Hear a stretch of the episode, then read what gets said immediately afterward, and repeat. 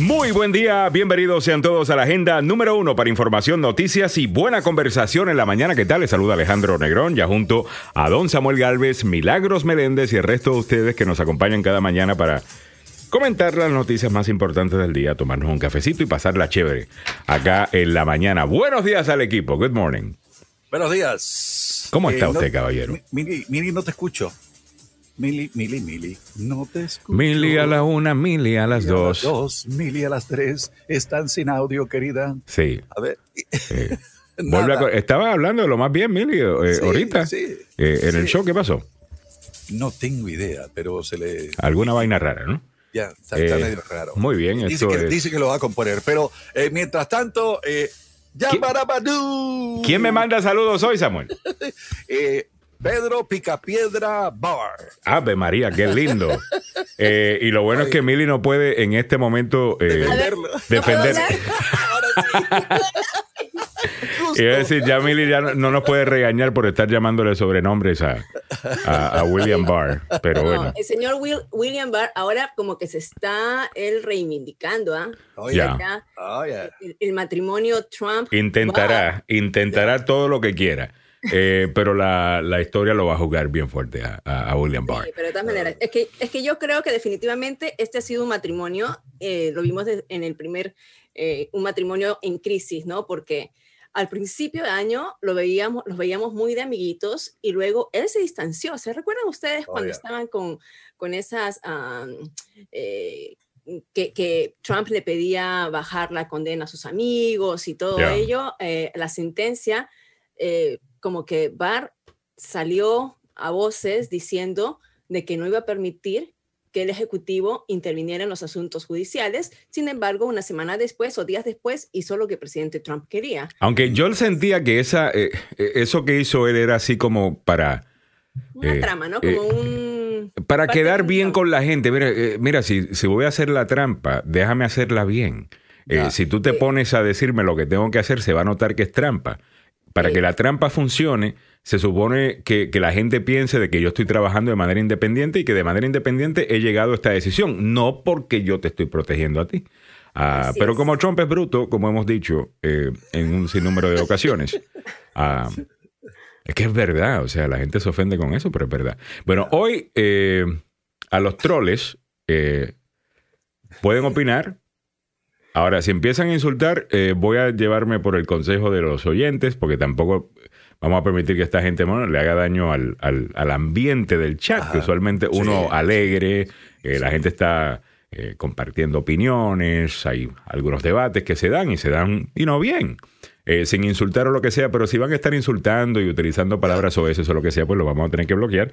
Eh, Así que solamente le dejamos saber eso. Pero obviamente si tiene una opinión eh, distinta a la del conductor del show o de cualquiera de los... eh, de los conductores del show, ah, con mucho gusto lo puede, lo, lo puede hacer. Esto es un programa de libre opinión. Eh, Ajá. Podríamos aceptar por ahí que nos digan comunistas. No, yo no me ofendo con que me digan, total, yo sé que no lo soy, pero ya con insultos. No, pero lo de comunista, fíjate también, porque lo de comunista es como que... Es que siempre lo van a decir. eso. No, pero tienen, pero tenemos que esperar más de, de ellos, porque yo no puedo toda la vida estar hablando, o sea, durante la primaria me, durante la primaria me eché arriba a los trompistas porque lo vengo atacando cuatro años y también me eché arriba a los, los, los bernistas, eh, porque yo estaba en contra de la, de la candidatura de Bernie. Ah, ¿y, y, y cómo me van a estar llamando a mi comunista? Come on, yo soy capitalista. Además que yo quiero arreglar el sistema capitalista de este país, que definitivamente eh, tiene un problema. Ah, y de eso vamos a estar hablando, y de eso vamos a estar hablando. Eh, precisamente en el día de hoy hay una nueva negociación eh, que ha empezado ayer.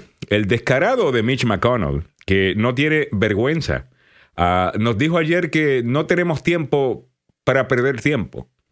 Creo que esa fue la frase que utilizó. Sí, esa, esa fue la frase, exacto. Eh, no eh, tenemos tiempo para perder tiempo. El mismo caradura ah, que desde julio, desde, perdón, desde octubre, no ha entrado a una negociación sobre el tema del estímulo económico. Y el quién argumento sabe. era muy simple. Decía, eh, ¿sabe qué? Están metiendo cosas en este proyecto que no tienen nada que ver con eh, la ayuda que estamos tratando de brindar a la gente que se ha quedado sin trabajo, porque metieron un montón de cosas, como suelen hacerlo aquí en Washington. Hay Es que así, también, es así. eh, ser honestos, ¿no? Es- así. Cualquier cosa a un proyecto de ley. Además Ah, que Mitch McConnell estaba en una, en una cosa de estas en donde decía, mira, eh, lo que están queriendo hacer los demócratas es enviar un montón de fondos a las ciudades y estados que los eh, demócratas corren y no están corriendo bien y están en deuda, que sí, esto es y lo otro. Eh, número uno, que eso no es necesariamente cierto. Eh, número dos, los estados demócratas contribuyen más al gobierno federal y los estados republicanos reciben más de lo que esos estados claro. azules están Ya. dando. O sea que realmente es un descarado el- Mitch McConnell eh, en decir eso. Pero como estamos en un mundo en donde la verdad no importa, Mm. solamente que yo diga lo que tú quieres que yo diga. Y la gente ahora está buscando información que confirme el punto de vista que ya tiene y no necesariamente información que les ayuda a formar un punto de vista como debe funcionar. Ese es el resultado que vas a tener. Eh, mira lo que está pasando y en breve, y estoy aquí caminando por, por encimita de todas las cosas que pensamos eh, discutir en el día de hoy. Pero mi- mira lo interesante que es la situación de Fox News actualmente. Ajá. Estaba viendo los ratings de las cadenas de, de cable de noticias, Ya, las audiencias, ¿no? la- las audiencias. Y el último número que tenía era el del viernes. Y se me olvidó que el viernes es después del Día de Acción de Gracias, la gente no está prestando mucha atención y había visto que CNN había ganado en todas las tablas. Y en todos los horarios, después de las 4 de la tarde habían ganado todo. Ah, eh, y eso fue el viernes. Yo dije, pero de- debe ser porque la gente estaba prestando atención a otra vaina. Eh, entonces, porque CNN usualmente está número 3. después veo el jueves, ah, menos ver el jueves, Día de Acción de Gracias, la gente está en otra vaina. Me voy al lunes, martes y miércoles y veo que CNN le está ganando a Fox News y a MSNBC toda la semana, en todas las tablas, en todos los horarios. Ouch. Eh, porque Fox News ahora se está dividiendo su audiencia con Newsmax Newsmax y, ah, hay y. OANN, Oh, One American News Network. Ahora, esto no tiene que, esto no es un comentario sobre necesariamente eh, comportamiento de audiencia, sino es necesariamente para mis amigos, colegas que están en sintonía, que, ah, que vivimos de esto y nos interesa el tema de los ratings eh, dependiendo en cadena. Esto lo tienen que importar usted también. Claro. Porque básicamente lo que estamos viendo acá es que el monstruo que creó la extrema derecha del país ahora se lo está comiendo a ellos también. ¿Por qué la gente se ha ido de Fox News? Porque Fox News cometió el error de llamarle al presidente electo Biden presidente electo. Presidente. Y porque en su cobertura han dicho que no hay evidencia para las acusaciones de fraude electoral que el presidente sigue mencionando en Twitter, pero que no menciona cuando va a corte, porque en corte tiene que tener evidencia para decirlo, y como no la tiene, en corte no lo dicen, pero en público sí. Entonces ahora la gente está molestos con ellos, les llaman vendidos, se vendieron al, al estado profundo, eh, tal cosa, me voy, jamás los voy a ver. O sea, esta gente está quejándose con Fox News porque no está reportando las noticias de la manera que ellos quieren que sean reportadas y diciendo lo que ellos quieren escuchar. Mentiras. Mira, O sea, eh, Millie y Samuel, eh, ¿cuál, es el, ¿cuál es la función de un medio informativo? Pues claro, o sea. Decir y contar la verdad. Informar, right? Bueno, mira, la, la verdad es relativa. Cada quien ve su verdad como, como, la, como la quiere ver. Pero hay algunas es cosas que sí son basarse ciertas, en ¿no? los hechos, o sea, basarse en los hechos, basarse La cuando verdad. los hechos son muy evidentes y en este Right. caso ya eran evidentes, pues como periodista, o sea, éticamente tú tienes que decirlo. A veces cuando yo los escucho digo, ¿dónde está la ética de esto, de esta gente? Que no la tienen, obviamente. No la y- tienen, pero ¿dónde que eh, es sus, sus seguidores están exigiendo que ellos se conviertan en propaganda porque han actuado como propaganda. Ahora, hay ciertos límites. Eh, mira, antes era que Fox News te daba las noticias desde un punto de vista, o sea, mirando las cosas desde la derecha. Mm, pero era lo que estaba pasando, pero te lo estoy interpretando a través de estos lentes Claro. republicanos, right? Claro. Y MSNBC se pone a los lentes demócratas y te analizan el mismo hecho desde ese punto de vista. ¿Ves? Ahora esta gente está pidiendo, no, no, no, no, no, no, no. Yo quiero que tú me digas lo que yo quiero escuchar. Entonces, yo, mira, One American News, creo que ahora van a tener reportes del tiempo donde siempre está soleado Ajá. y 72 grados. Porque eso es lo que esa gente quiere. Y tú los ves y se aparecen por aquí de vez en cuando. eh, gente que está totalmente desconectada de la realidad. Y yo realmente me estoy gozando eso. Me estoy, me, me estoy gozando la, la manera que ese Frankenstein que ellos sí, el crearon monstruo, ¿no? eh, eh, ahora se lo está comiendo. O sea, realmente me lo estoy gozando. Pero es, es no solamente en eso, Alejandro. O sea, si tú ves cuando uno dice, tú que siempre hablas de que crees en, en karma, ¿no? Y cuando uno habla de karma, o sea, lo que está sucediendo en Georgia, ¿no? Lo que está sucediendo con los trompistas y la campaña que tienen en contra de estos dos senadores republicanos, que si pierden estos republicanos, se va- le van a dar la mayoría a los demócratas. Es igual, este monstruo ha ido creciendo de esta manera, entonces ya ahora mismo me imagino que William Barr, por lo que ha dicho ayer, eh, también se le van a ir en, en- contra. O sea, todo aquel... Oh, ya que- se le fueron en contra. Sí. Ya. Billy, Ya, ya, güey. se le fueron. No te voy a ahorrar el tiempo eh, de no pasarte por la- eh, los mensajes de Twitter que, que yo leo. Ah, Ah, bueno, pero ya ver, le están pues- diciendo de que él lo plantó ahí. Sabes que él fue secretario de justicia bajo el primer eh, Bush, right? Bajo Claro. Bush 41, el papá de George W. Bush, eh, en ah, final de los 80, principio de los 90.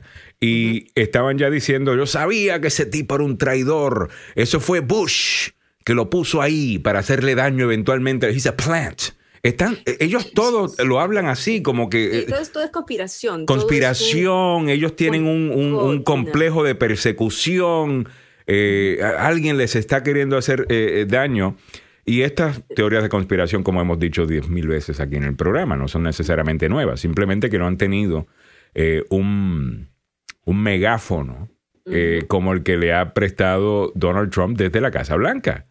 Es que claro, es que siempre se quedaban como vagando en las redes, ¿no? Así Allí es, en, así las- es. en los lados oscuros de las redes sociales y no saltaban hacia el mainstream, no saltaban hacia un, un medio de comunicación como lo han hecho ahora. Y, y- y- y yo no sé si también hablando de eso, o sea, es como toda una, una ola, una masa, una nube eh, que se apodera de, la, de los cerebros de la gente. Eh, No sé si, si vieron ustedes. a Te estoy diciendo que es una enfermedad mental. Sí. Eh, eh, esto, que- el trumpismo. Estoy hablando no de la gente que está, you know, hay gente que defiende a Trump porque defienden eh, sus políticas, pero critican las otras cosas que él hace. Yo no tengo problema con esa gente. Ah, ellos tienen una ideología política y la están defendiendo. Eso, eso es válido. eh, no hay ningún problema con eso. Eh, y atacan las otras cosas que el presidente hace. No entiendo cómo gente que tienen esos valores apoyan a este tipo. eh, pero eso es cosa de ellos. Eso yo no, no tengo yo que opinar sobre eso. Pero estoy hablando de estos, de, de- de- esta gente desconectada de, de la realidad, que juran que ellos son la mayoría y te gritan cosas. We're the silent majority. Ustedes no son la mayoría silenciosa. Ustedes ni siquiera son la mayoría que más ruido hace. Ustedes no son mayoría, punto. No. Nunca lo han sido. Sí. Y váyanse de vuelta a la cuneta de, de la- de- do- donde siempre tenían que estar. Eh, en la cuneta política del- de los Estados Unidos, o sea, en donde cualquier cosa pues baja por ahí. Ah, Pero sabes que no, es, es- es- no van a salir y van a ayer, eh, no sé si escucharon ustedes a Trump, que ya eh, prácticamente dijo que va a estar corriendo para el 2024. Sí. Ya. O sea, inmediatamente eh, Biden asuma, él va a estar lanzando su campaña para el 2024. O sea, Yeah, I vamos a tener cuatro años. ya, yo no creo que va a correr. No, yo Pero- tampoco. Yo no- Pero vamos a tener cuatro años más a un Trump haciendo campaña, no importa que no corra, pero su vida es hacer campaña. En estos últimos cuatro años, él se, él se desvivió por el 2020, Right. se le acabó el 2020, va a continuar. Ahora, ahora va a ir a Georgia igualmente, va a hacer pues. un meeting igualmente. allá va a fallar campaña. también. No lo quieren allá, Mili. Ya, y, y lo otro es eh, al- algo importante. Eh, acuérdense que tiene cuentas pendientes con la ley. Bueno, hablemos, de- hablemos de Acuérdense, eso, y Samuel. que- Y, eso, y eso no se lo van a perdonar. Acuérdense que tiene una cantidad de negocios que están cerrados. Le están Sí. causando pérdidas millonarias. Y aparte de eso, tiene que presentarse con los impuestos. Sí, ¿Verdad? Sabrá Cuando Dios. salga lo de los impuestos, la- la- eh, lo, que supuestamente Trump era un eh, magnate inmobiliario, No lo es, se le va a no caer el edificio completo allá en Nueva York, hermano. Sabemos que no lo es, eh, Samuel, y sabemos por la manera que actúa. Ahora, sobre eso, yo no sé de los taxes, yo no sé qué crímenes ha cometido, yo sé que hay varias investigaciones, definitivamente que sabemos que en la investigación donde su abogado Michael Cohen, que ahora es enemigo de, de- de Trump y escribió un libro en contra de él y, y el resto, el, el presidente Trump era un unindicted co-conspirator. Eh, Oh, yeah. Era una persona que estaba conspirando, pero no se le presentó cargos. Y no se le presentó cargos porque, como hemos discutido en sin número de ocasiones en este programa, existe una regla del Departamento de Justicia. No es necesariamente una ley, no es necesariamente algo en la Constitución, es una simple regla del Departamento de Justicia que dice que a un presidente que está en el poder no se le va a enjuiciar. Porque podría causar pues problemas para la seguridad nacional del país si tienes al presidente enfocándose en un caso criminal y no en el día a día de la, de la presidencia. Ah, Yo argumentaría que este señor nunca le ha prestado atención a la presidencia, pero por esa razón no le pusieron cargos. Y sabemos que él es individuo número uno, así es que se le- así dice el documento, individual number one, es el presidente Donald Trump. So, ese caso posiblemente le está esperando en el momento que salga. Sabemos del caso también que tiene que ver con fraude en los impuestos, ¿no? De haber Claro. dicho que las propiedades valen más eh, para obtener eh, préstamos. fraude inmobiliario, ¿no? Sí. Está ese caso, pero hay uno eh, que, que es donde yo quisiera que se enfocaran, fíjate, porque yo, lo que hizo antes de llegar a, a la presidencia, algunos dirán, bueno, pues, investiguenlo, enjuícienlo, eh, tal cosa. Yo digo que cualquier cosa que tuvo que ver con la campaña de 2016, donde rompió la ley, mm, y cualquier cosa en donde rompió la ley durante su presidencia. Eh, para podernos enfocar no en, en- en los actos que hizo como presidente del país o en su vida pública. Y no vayan a decir, ah, esto es personal, ahora están rebuscándole toda la vida, cualquiera que le rebuscas toda la vida le vas a encontrar algo. Eso es cierto. Pero al final del día, ahora, ayer salió eh, reportado y fue confirmado por NBC News y fue confirmado por el Washington Post, fue confirmado por CNN también. mm, Y la razón que es confirmado es porque tienen un documento que viene de la corte, un documento que es público, un documento que si usted quiere puede buscar y encontrar. En ese documento que está bastante redactado, o sea, marcado en negro para que no se sepa quién, de quién es que se está hablando lo que sea.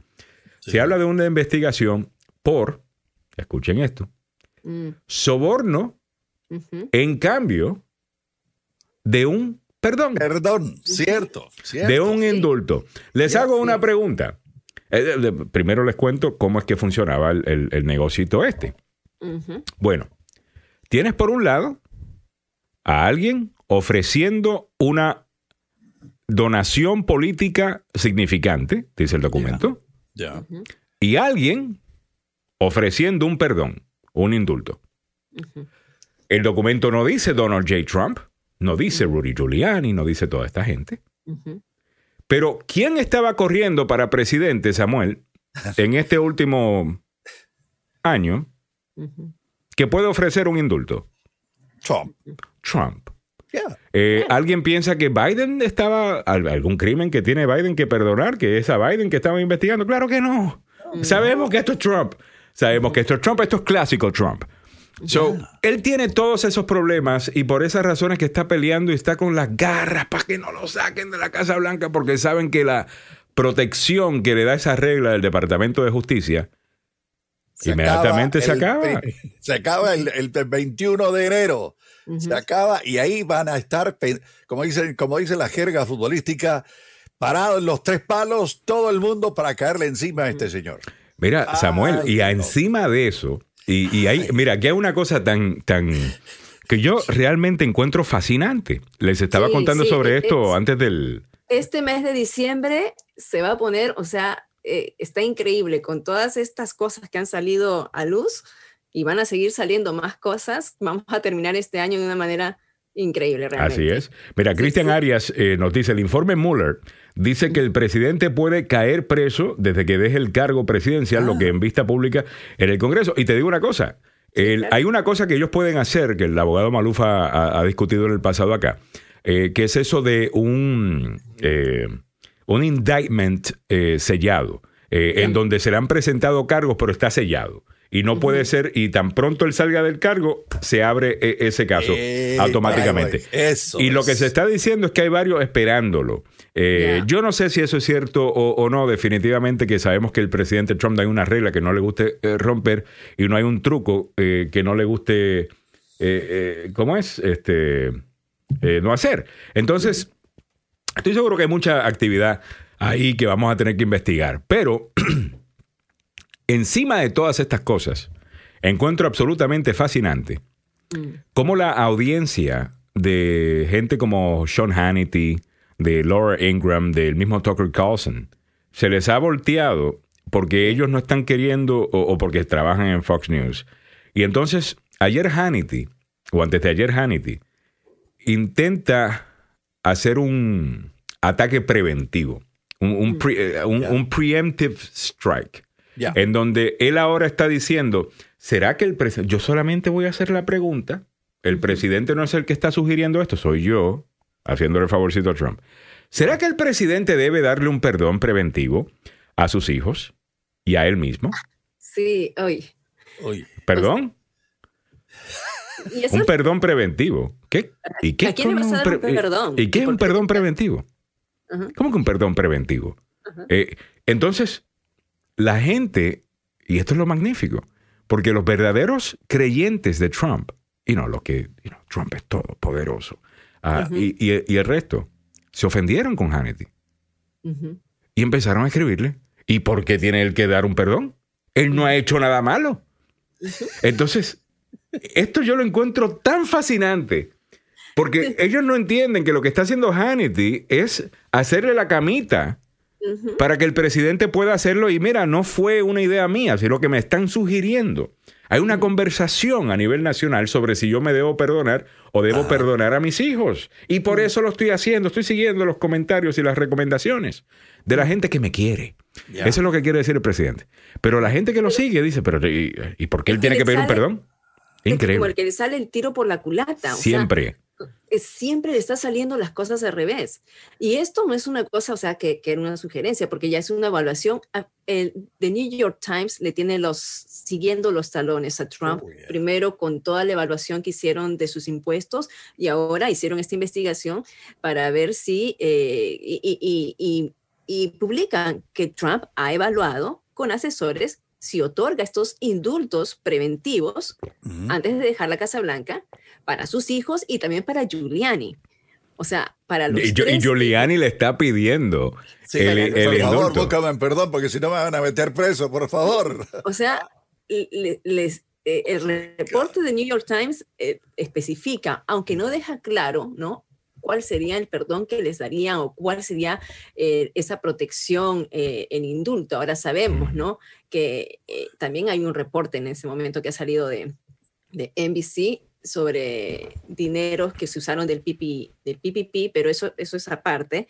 te digo, es una cantidad en este caso, Donald Trump uh, uh. ha sido investigado o está siendo investigado en cuanto a lo del reporte Mueller, ¿no? Por sus contactos con los rusos antes de 2016. Entonces, eh, todo esto tienen, tienen que verlo. Ahora, a los tres dicen que los van a, que los podría indultar, a Ivanka y a Eric, que también podría ser una... Ojalá y lo haga, ojalá y lo haga para que quede la historia como el tramposo, corrupto, que fue número uno. Si, si te están dando un indulto, es porque cometiste un crimen.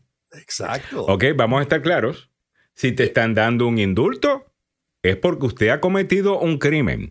La pregunta que nos tenemos que hacer entonces, Milly, ¿cuáles son los crímenes de la familia de Trump? Ya. ¿Qué hizo Ivanka? ¿Qué hizo eh, Donald Trump Jr.? ¿Qué hizo Eric? A la única que no nos han ofrecido un indulto es a Melania.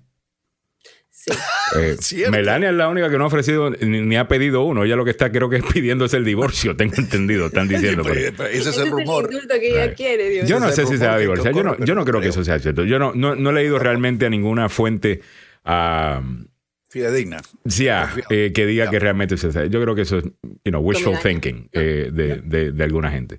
Sí. Ah, Bueno, sí, esos Bueno, son. entonces, son lo- los- los tres hijos más eh, eh, la- el murciélago más eh, eh, si- Ay, y los otros Samuel. aparatos del pantano. Y- A ver, a ver, y- yo quiero, a ver, yo quiero saber, antes de que continúe Samuel, cuando tengamos Pues- la administración Biden, Ya. a ver si vas a estar nombrando así a la gente. Oh, yeah. Eh, Como, mira, como se pongan de brutos. hecho este yes, animal. Así es. There you go. Lo mismo. Eso, Samuel. Good job. Él, No, él no, no, sabe. no, pero de todas maneras, mira, yo momentito. Desde que comenzó Dile la más, campaña dile más, Samuel. Cuando, cuando bajó las escaleras y dijo que los mexicanos son violadores, narcotraficantes, aunque hay algún pelado por ahí Ya. que puede ser bueno. Desde ese momento a este señor me faltó el respeto como Desgraciado, comunidad. desgraciado Lo siento es. mucho. Así es. Y yo tengo el derecho de responder que este, este señor That's no right. debe ser considerado un presidente de los Estados Unidos como los anteriores y los que vengan porque ha sido un Bueno, problema. está bien, es válido lo que es, es válido. Lo que pasa que sí, yo ¿No Está te, bien, no no, te yo gustaría entiendo. desahogarte y decir, mira, el murciélago este está mintiendo? ¿Ah? ¿Sí o no? Pero sí es cierto. Y encima, ¿sabe qué? Le pusieron un tinte de color malo y que comenzó a correrle por Sí, la cara. en serio que No, sí. no, no, el, murciélago que se despinta. Eh, o sea, ¿qué tipo de murciélago es este? O sea, si usted va a ser murciélago contra, póngase bien el uniforme. Eh, eh, no, no puede ser así que se está Es- es despintando de frente a la gente. ¿Qué falta de respeto es esa? Y, Eh, y lo otro, los amigotes de, de Giuliani, lo- el par este, que también ah, tiene lo- el, problemas el- con la el- ley. el par de, Ah, de- ese de- Otro, los, los sí. soviéticos, los O sea, soviéticos. por eso te digo que hay una... yo, Lev, eh, Lev y Parvas y Parnas. Lev, o sea, no te puedes Ya, inventar mejores nombres en esta historia. O sea, eh, nosotros no tenemos nada con Rusia y tal cosa. Y tienen a dos eh, que nacieron en la Unión Soviética. Sabe que, sabemos que son de Ucrania, pero cuando era la, la Unión Soviética, uno se llama Lev y el otro se llama Parnas. Amiguitos de, de- Nosotros no tenemos nada que ver con esa gente. Ah, Really? Dios mío. La cantidad de desastre que hemos visto en estos últimos cuatro años, realmente, eh, bueno, obviamente sabemos lo que va a suceder con esto. Mire, yo les recomiendo que investiguen eh, la historia de un senador eh, demócrata. Ah, si no estoy equivocado. ¿Era demócrata? Joe McCarthy era demócrata, ¿no? ¿McCarthy? McCarthy no era, creo que era, era demócrata, ¿no? No creo que era republicano. Deja- let No, McCarthy, yo creo que era. de- de- Déjame averiguar, averiguar. Joe McCarthy fue el de, el de Wisconsin que eh, acusaba hasta a su abuelita que era comunista, ¿no? Sí, acusaba a todo el mundo. eh, no, no, republicano, perdón, republicano. Eh, Joseph McCarthy, eh, republicano. Deben, eh, eh, deberían estudiar este tipo y no solamente estudiarlo a él, eh, sino lo que pasó, su legado, lo que pasó después de que, you know, pasó el momento donde fue famoso eh, por la cacería de brujas el, que hacía buscando comunistas y veía comunistas en todo el mundo y, a siempre gente a muchísima gente mano. con, con- insinuaciones. Lo, lo mismo que hace, lo, lo que Trump ha normalizado y el equipo de Trump completo ha normalizado, la secretaria de prensa, los otros que salen hablando por él, las insinuaciones. O sea, no estoy diciendo tal cosa, yo nada más que estoy haciendo una pregunta. ¿Será que tal cosa? Y, y, y malinforman y destruyen a, a personas, lo que le te- intentaron hacer a Joe Biden antes de, de- de la elección. Eh, y a Joe McCarthy no, no, no es recordado bien por la historia eh, en este país. ¿Y sabes Hasta quién? el ejército le tiene odio a este señor, tú. Sí, señor. ¿Y sabes quién? A quienes recuerdan muy bien. A los pocos valientes de su propio partido que se le levantaron y se le pararon al frente de él, incluyendo una mujer eh, que se me escapa el nombre de ella en este momento, que fue la primera a, eh, eh, en, hacerla, en hacerlo y otros hombres la siguieron a ella a- al levantarse en contra de Joe McCarthy. De igual manera con Nixon. Nixon terminó siendo el presidente más corrupto en la historia. Yo creo que la historia ha sido bien dura con, con Richard Nixon. Y, y lo triste es que hay algunas cosas que Richard Nixon hizo correctas. Ah, simplemente que era como personaje, ah, el tipo tenía unos problemas. Eh, era pequeño. de, de, de mente, se dejaba eh, controlar por, por estupideces y, y por eso cometió los errores que cometió, ¿no? Y la historia no es buena con esa gente. Y la historia no es buena con la gente, ni con la gente que cometen ese tipo de actos, ni y mucho menos con los que se lo permiten. So, eventualmente a Trump lo vamos a recordar de esa manera. De igual manera vamos a recordar a los cobardes eh, del Partido Republicano que están callados. Todavía están callados con todo lo que está pasando. Antes de pasar a la información de COVID, Samuel, tú tienes un audio que me presentaste esta mañana de un oficial electo de Georgia que es Ah. republicano. Que este señor, cuando lo escuchen, él es todos nosotros. Él es todos nosotros. Él está hablando como todos ustedes y como todos nosotros acá eh, eh, en el show, como nos sentimos, con la molestia con la que todos sentimos. Eh, vamos a escuchar Molestia- rápidamente. Molestia, frustración y temor, ¿ah? Así Sí. es. Sí, así el- como el- nos su nombre se llama, eh, el hombre Sterling. es George, eh, Gabriel Sterling. Gabriel Sterling. Escúchenlo, eh, por favor. Just to give y'all a heads up, this is going to be sort of a two part press conference today. And at the beginning of this, I'm going to do my best to keep it together. Eh, eh, voy a hacer esta declaración en dos partes. Voy a tratar de mantener la calma. because it has all gone too far. Esto ha ido demasiado lejos. All of it. Todo esto. Joe De- DeGenova today asked for Chris Krebs, a patriot who ran CISA, to be shot. Ok, lo que dijo Di Genova era que deberíamos ser patriotas y disparar contra esta gente. Eh, de- Donovan, que es abogado del presidente Trump, dijo que el, el señor que corría en el Departamento de Seguridad Nacional, la seguridad de las elecciones, debería, que era un morón de primera, que deberían sacarlo eh, durante la madrugada y fusilarlo. Eso fue lo que dijo el abogado Joe de Genova del presidente Donald Trump. Es así que está hablando esta gente. Continúa. 20 something tech in Gwinnett County today has death threats and a noose put out saying he should be hung for treason because he was transferring a report on batches from an EMS to a county computer so he could read it. Sí, increíble. It has to stop. Esto tiene que parar. Sí, señor.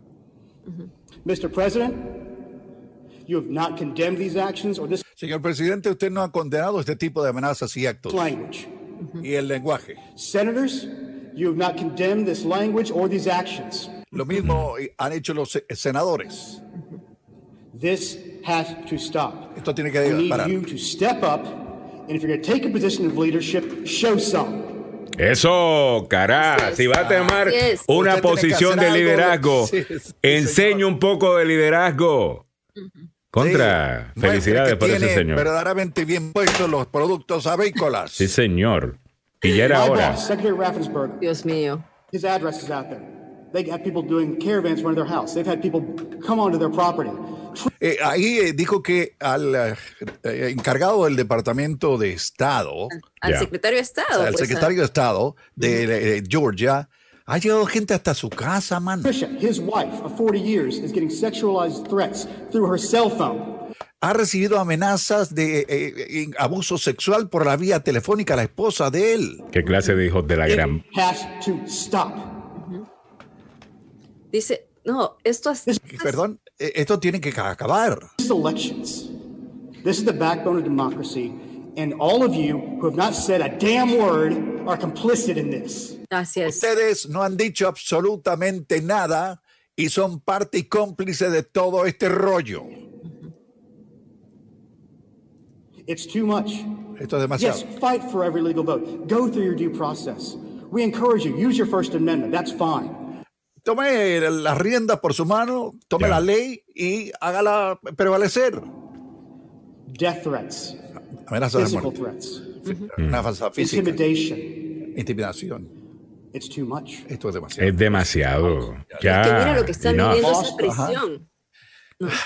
Eh, y, y, esto, y lo peor de todo, Alejandro, Mili, es que este señor es republicano, por Dios. Es que mira, los verdaderos republicanos los estamos viendo en, eh, a nivel local. Eh, A nivel local estamos viendo que gobernadores, mira, yo he sido muy crítico del gobernador de Georgia, específicamente con la manera que ha manejado el tema de COVID. Eh, él, él, él, es de, él, es de, estos que dice, bueno, hay que proteger la economía uh, y, y, y, no a la gente, sin pensar de que cuando proteges a la gente estás protegiendo la economía al mismo tiempo, o sea que una cosa está conectada con la otra, igual que el de la Florida. Uh, pero ese es otro, ese mano, otro, de este otro animal, de. Santis. Este es un sinvergüenza. Eh, pero eh, soy, cri- he sido crítico de él eh, sobre eso. Pero aquí está demostrando que por lo menos cree en la democracia. A mí yo creo que lo más que me molesta a esta gente, podemos tener diferencias en cuanto a qué política es buena, qué, cuál es la solución al, al- al problema. Hay ideas buenas en ambos lados, yo estoy de acuerdo con eso. Y podemos tener esos debates, no hay ningún problema. Yo lo que odio, y, y voy a utilizar la palabra odio, que no me gusta utilizar, es la gente que no cree en lo más básico y fundamental que es ser estadounidense, Así- que es nuestra democracia. Claro. En el momento que tú estás... cuales fueron fundadas esta nación. Es así. Se están yendo por abajo. En el momento que tú te rebelas en contra de eso, tú me perdiste. Ya yo te veo a ti como un enemigo de la nación y como un vende patria, sinceramente. Eh, y, y no puedo respetar eso. Ahora, eso no significa necesariamente de que no hay buena idea en ambos lados. ¿Cómo no? Mire, tenemos Claro diferencias de cómo resolver los problemas. Eso es absolutamente válido en una, en una democracia. Es esta gente que prefiere solamente para que el suyo gane. Bueno, que la gente deje de creer en las elecciones, que la gente deje de creer en el proceso político, con- queriendo convertirnos en una república bananera. Diciendo eh, cualquier tontería. diciendo cualquier tontería. No se le debe perdonar, no se lo vamos a perdonar. Y peor aún cuando vienen de países en donde precisamente es eso lo que han dejado. Vienen a tratar de recrearlo eh, eh, acá. Screw you. Eh, eh, discúlpame, aquí venimos y la gente que viene acá y la mayor parte de, lo- de los inmigrantes están agradecidos como es con este país y cómo Claro. funciona este país y quieren permanecer en un país en donde la democracia se respeta, en donde, sure, hay diferencias de opinión, opinión, claro. y, y de, y de cómo resolver un issue, lo que sea, pero contra que la democracia se respeta. Tú sabes lo que, eh, tú sabes lo que es que inmigrantes estén haciendo un mejor trabajo defendiendo los principios de este país que la propia gente nacida aquí. Oye, ¿Qué es lo que estamos viendo? ¿Saben los que más se han ofendido con lo que está queriendo hacer el presidente Trump? Gente que ha inmigrado a este país de otros países en donde hay dictadores y donde hay gente que no respeta la democracia y lo que la gente quiere porque sabe muy bien lo que eso significa.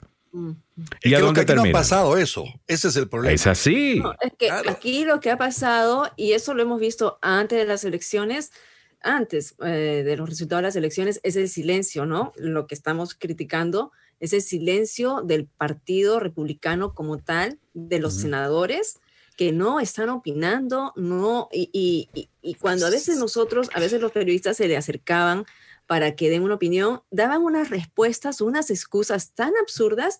Mira que tengo otra entrevista, mira Sí, que no, yo voy no al he- baño. yo no he escuchado eso. O sea, tal, literalmente porque no quieren opinar. Claro, ¿sabes, sabes cómo se tiene eso? eh, Eso tiene eh, una palabra que tiene cinco letras.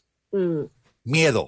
Miedo al animal que tenemos en estos momentos en la Casa Blanca, porque cuando a alguien se le opone, le brinca encima como si fuera un lagarto y Mm. comienza a hablar de él y a desprestigiarlo y a, y a, eh, hacer de y mofarse de él y, y tratar de decir, Ya, "Mire, son cobardes". elijan a este- a Pero este mira, tipo". o sea, pero no Oh puede ser que God. solamente tres o cuatro senadores se le hayan plantado, como Mitt Romney, como la señora de Collins de... de- Ya, Susan Collins, la Susan de- Collins no Collins. se ha plantado al frente de él. Eh, eh, Le estamos Mira, dando plan- demasiado crédito a ella. Pero lo que, lo, lo que el audio que hemos escuchado en este momento con, con Samuel, parte, que nos ha hecho es- escuchar, de este es señor. Gabriel Sterling, él Ya. es el, él es el um, trabajador del secretario de Estado, ¿no? Del secretario de Estado de Georgia, que lo vimos en estos días diciendo, yo soy ingeniero, los números no mienten, yo apoyo a Trump, yo soy un seguidor de Trump, pero no puedo decir que ha Mentira. habido fraude en Georgia. Esta gente O sea- tiene, eh, esta gente tiene conciencia. Eh, ¿Ves? Si están queriendo hacer lo mejor que pueden.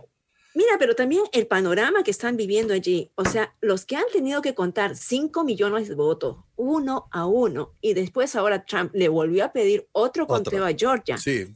O sea, les está pidiendo, ya no pueden más. Esta gente tuvo que contar 5 millones de votos en menos de una semana. Y es, que él le está demostrando quién él es, Emily. A él no le importa nadie más eh, que él. Como bien lo dijo el señor Sterling. Mire, si usted está callado, usted está apoyando esto. Y está mencionando a quién? Está mencionando a gente, tanto como el secretario de Estado, ¿no? Que su esposa está recibiendo amenazas y él también está recibiendo amenazas. Pero también está mencionando al muchacho de 20 años, que lo más seguro que ni siquiera es ni republicano ni demócrata, todavía está formando su, su, ideología eh, política, recibiendo mm. amenazas de muerte. Eh, simplemente porque están haciendo un conteo. Eh, eh, ese tipo de intimidación, y lo ves aquí también cuando aparecen los troles que entran insultando porque ellos sienten que cuando entran así, alguien le va a tener miedo. Mire, a mí no me gusta ser tan fuerte como lo soy algunas veces en el aire.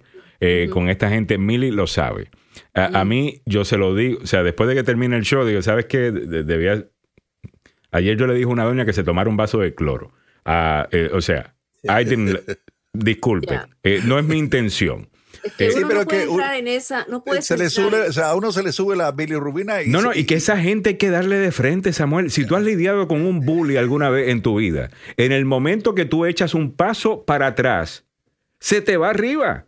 La única manera de tú mantener un bully es tú caminando para adelante. Eh, por más grande que sea, por más grande que sea el problema, tú tienes que caminar para adelante porque si no te come. Y, lo mismo hay que hacer con esta gente que de nuevo, lo que está haciendo, señores, lo que están haciendo, señores, es nada más y nada menos que tratar de destruir la democracia estadounidense. Le venimos diciendo por cuatro años, y yo he utilizado personalmente esta frase por los últimos tres años. Él presenta una amenaza existencial para la democracia estadounidense. Y aquí lo estamos viendo. Y no hay que ser un genio, ¿ok? Ni es que yo sea muy inteligente. Es que era obvio. Era obvio que este iba a ser el natural, el, el final natural de esta presidencia. Él se iba, entró rompiendo normas y se va a ir destrozando. Eh, más normas y si lo dejamos se va a, querer quedar con la democracia estadounidense. No podemos eh, permitir eso. Este tipo va, a despedazar al Partido Republicano y lo va a dividir en dos o tres. Y ahí se, ahí, se, ahí se, acabó. Ahí se Van a estar los trompistas, van a estar los republicanos conservadores y los republicanos que piensan con el cerebro, no con otra cosa, ¿verdad? Y, va, a dividir eh, a, este grupo. Y los grandes vencedores van a ser los demócratas.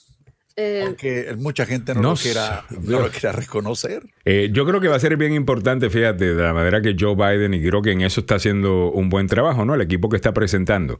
Eh, oh, yo, yo creo que dice mucho, ¿no? De quiénes son. obviamente no hemos visto a nadie de extrema izquierda.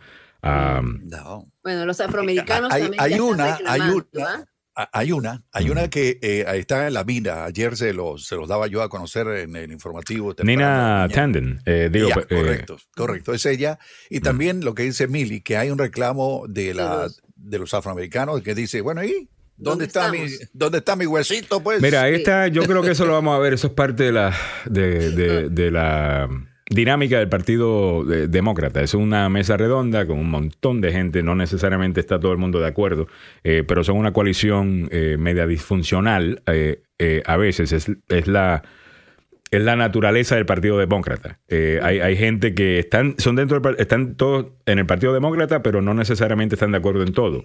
Ah, eh, están en el partido por una cosa, otro está por otra cosa y no necesariamente por varias cosas que los unen. Y eso hay, es lo que hay estamos liberales y conservadores dentro de ese partido, hay que reconocerlo. Y hay algunos que son, eh, y no, de nuevo, los socialistas demócratas, que se llaman ellos, sino, ah, definitivamente que están pidiendo tener una voz más importante, un rol más importante la administración de Biden y aparentemente no se le está dando.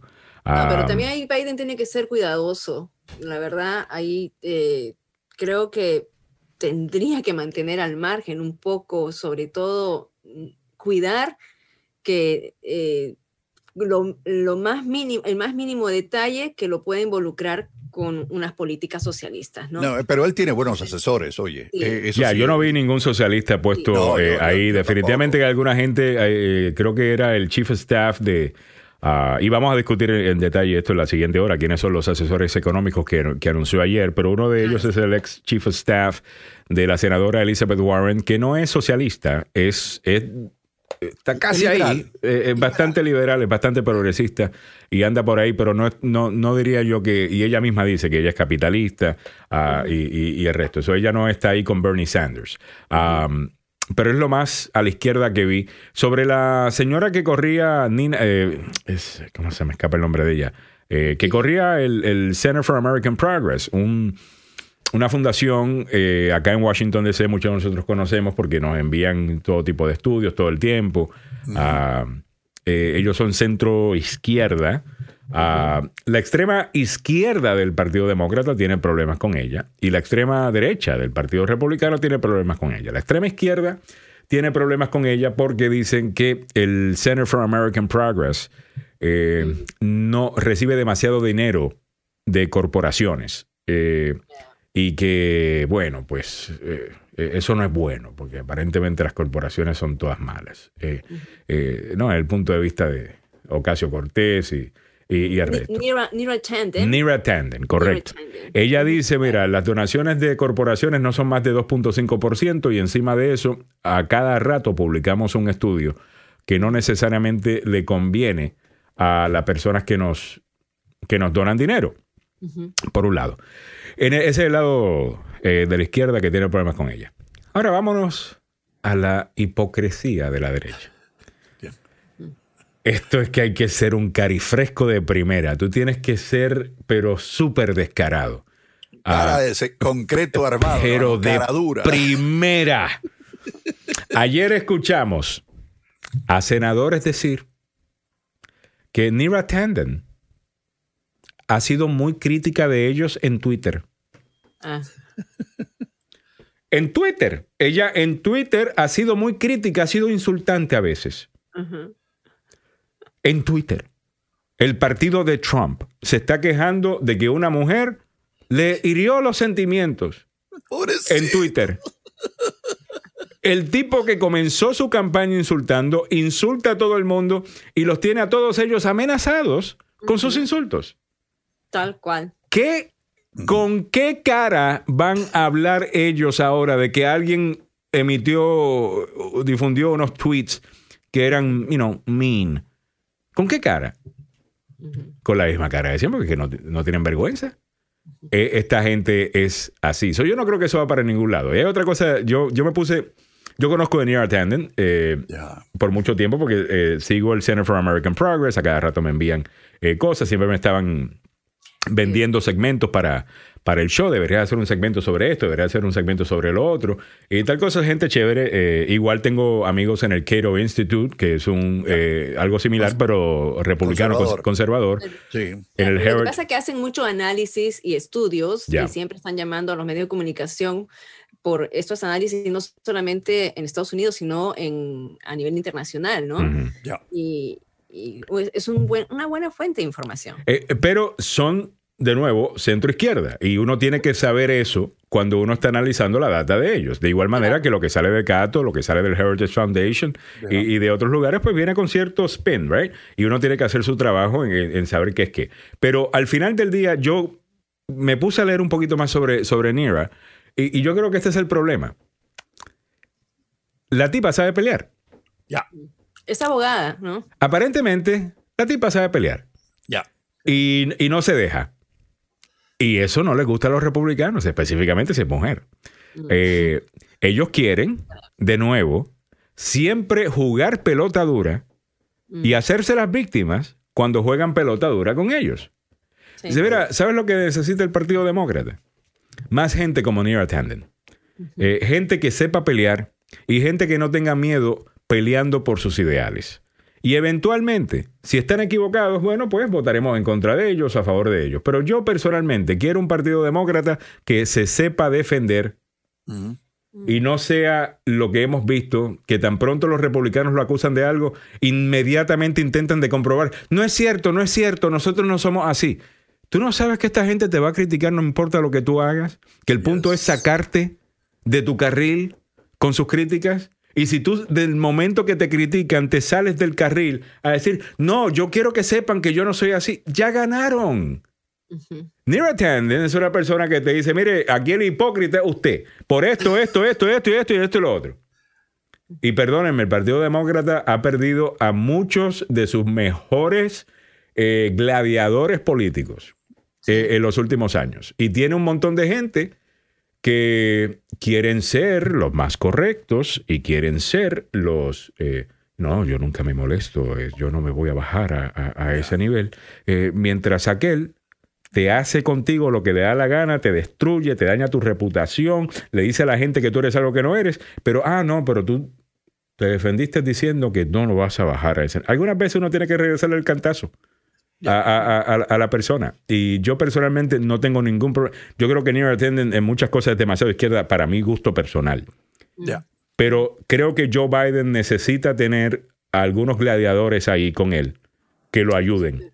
Ah, yo no tengo problema con eso. Y lo más curioso es que han sido las mujeres las que han mostrado más productos avícolas que los hombres aquí. Siempre lo hacen, Samuel. en este momento, y Joe Biden se está rodeando de muchas mujeres. Ya vieron ustedes el equipo de comunicación. Uy, ¿Quién quisiste esa aclaración, Alejandro? Porque les preguntaron, eh, escuché una entrevista, ah, no sé dónde fue, donde le dicen que aquí no hay hombres periodistas, ¿no? O sea, no es el hecho de que sean mujeres en comunicación y le contesta el analista demócrata, le dice, bueno, lo que pasa es que eh, en su profesión están haciendo bien y happens to be mujeres, o sea, eh, resulta que son mujeres, son las más, son calificadas, pero bueno, resulta que son mujeres y son, claro, son siete y donde está también una, eh, una hispana, ¿no? Mili Tobar, Pili Tobar, bueno, Mili dije yo, Pili Tobar de ascendencia yapina, ¿ves? Sí, sí, sí, no, guatemalteca. Ah, pero eh, esto es lo que está sucediendo. Eh, eh, Biden se está rodeando de un gabinete diverso. Otra vez, la comunidad afroamericana está por ahí mm, quejándose y diciendo que necesitan ver más gente de color en su gabinete. Ah, pero, pues, yo creo que todavía y faltan más nombramientos que hacer. Algo quería aportar. Yo, yo, me gustaría más que, eh, mm. antes de que ah. vayas con eso, Mili, yo quisiera eh, decir esto eh, sobre eso. Yo creo que definitivamente Joe Biden está presentando el gabinete más diverso que hemos visto en, en mucho tiempo. pero si los afroamericanos quieren tener a más personas allí, yo no tengo ningún problema con eso, magnífico. Pero me gustaría que dijeran, están estas personas mm, para estas posiciones, estas son sus calificaciones sus cualificaciones para servir en estos puestos y dejarnos saber desde ese punto de vista que, son, número uno, preparados correctamente para ese puesto. Eh, y segundo, pues sí, son afroamericanos, pero desde el punto de vista que la gente entienda que ellos no están pidiendo que le pongan a un token African American, o sea, a alguien para cumplir con que pusiste un afroamericano, sino que pusiste una persona absolutamente competente y capaz. Y capaz, que también es afroamericano. Cosa de que cuando estén en sus puestos, nadie les diga, ah, bueno, es que tú estás en ese puesto porque tú eres negro. Entonces Biden estaba buscando ser políticamente correcto. Eh, no les roben.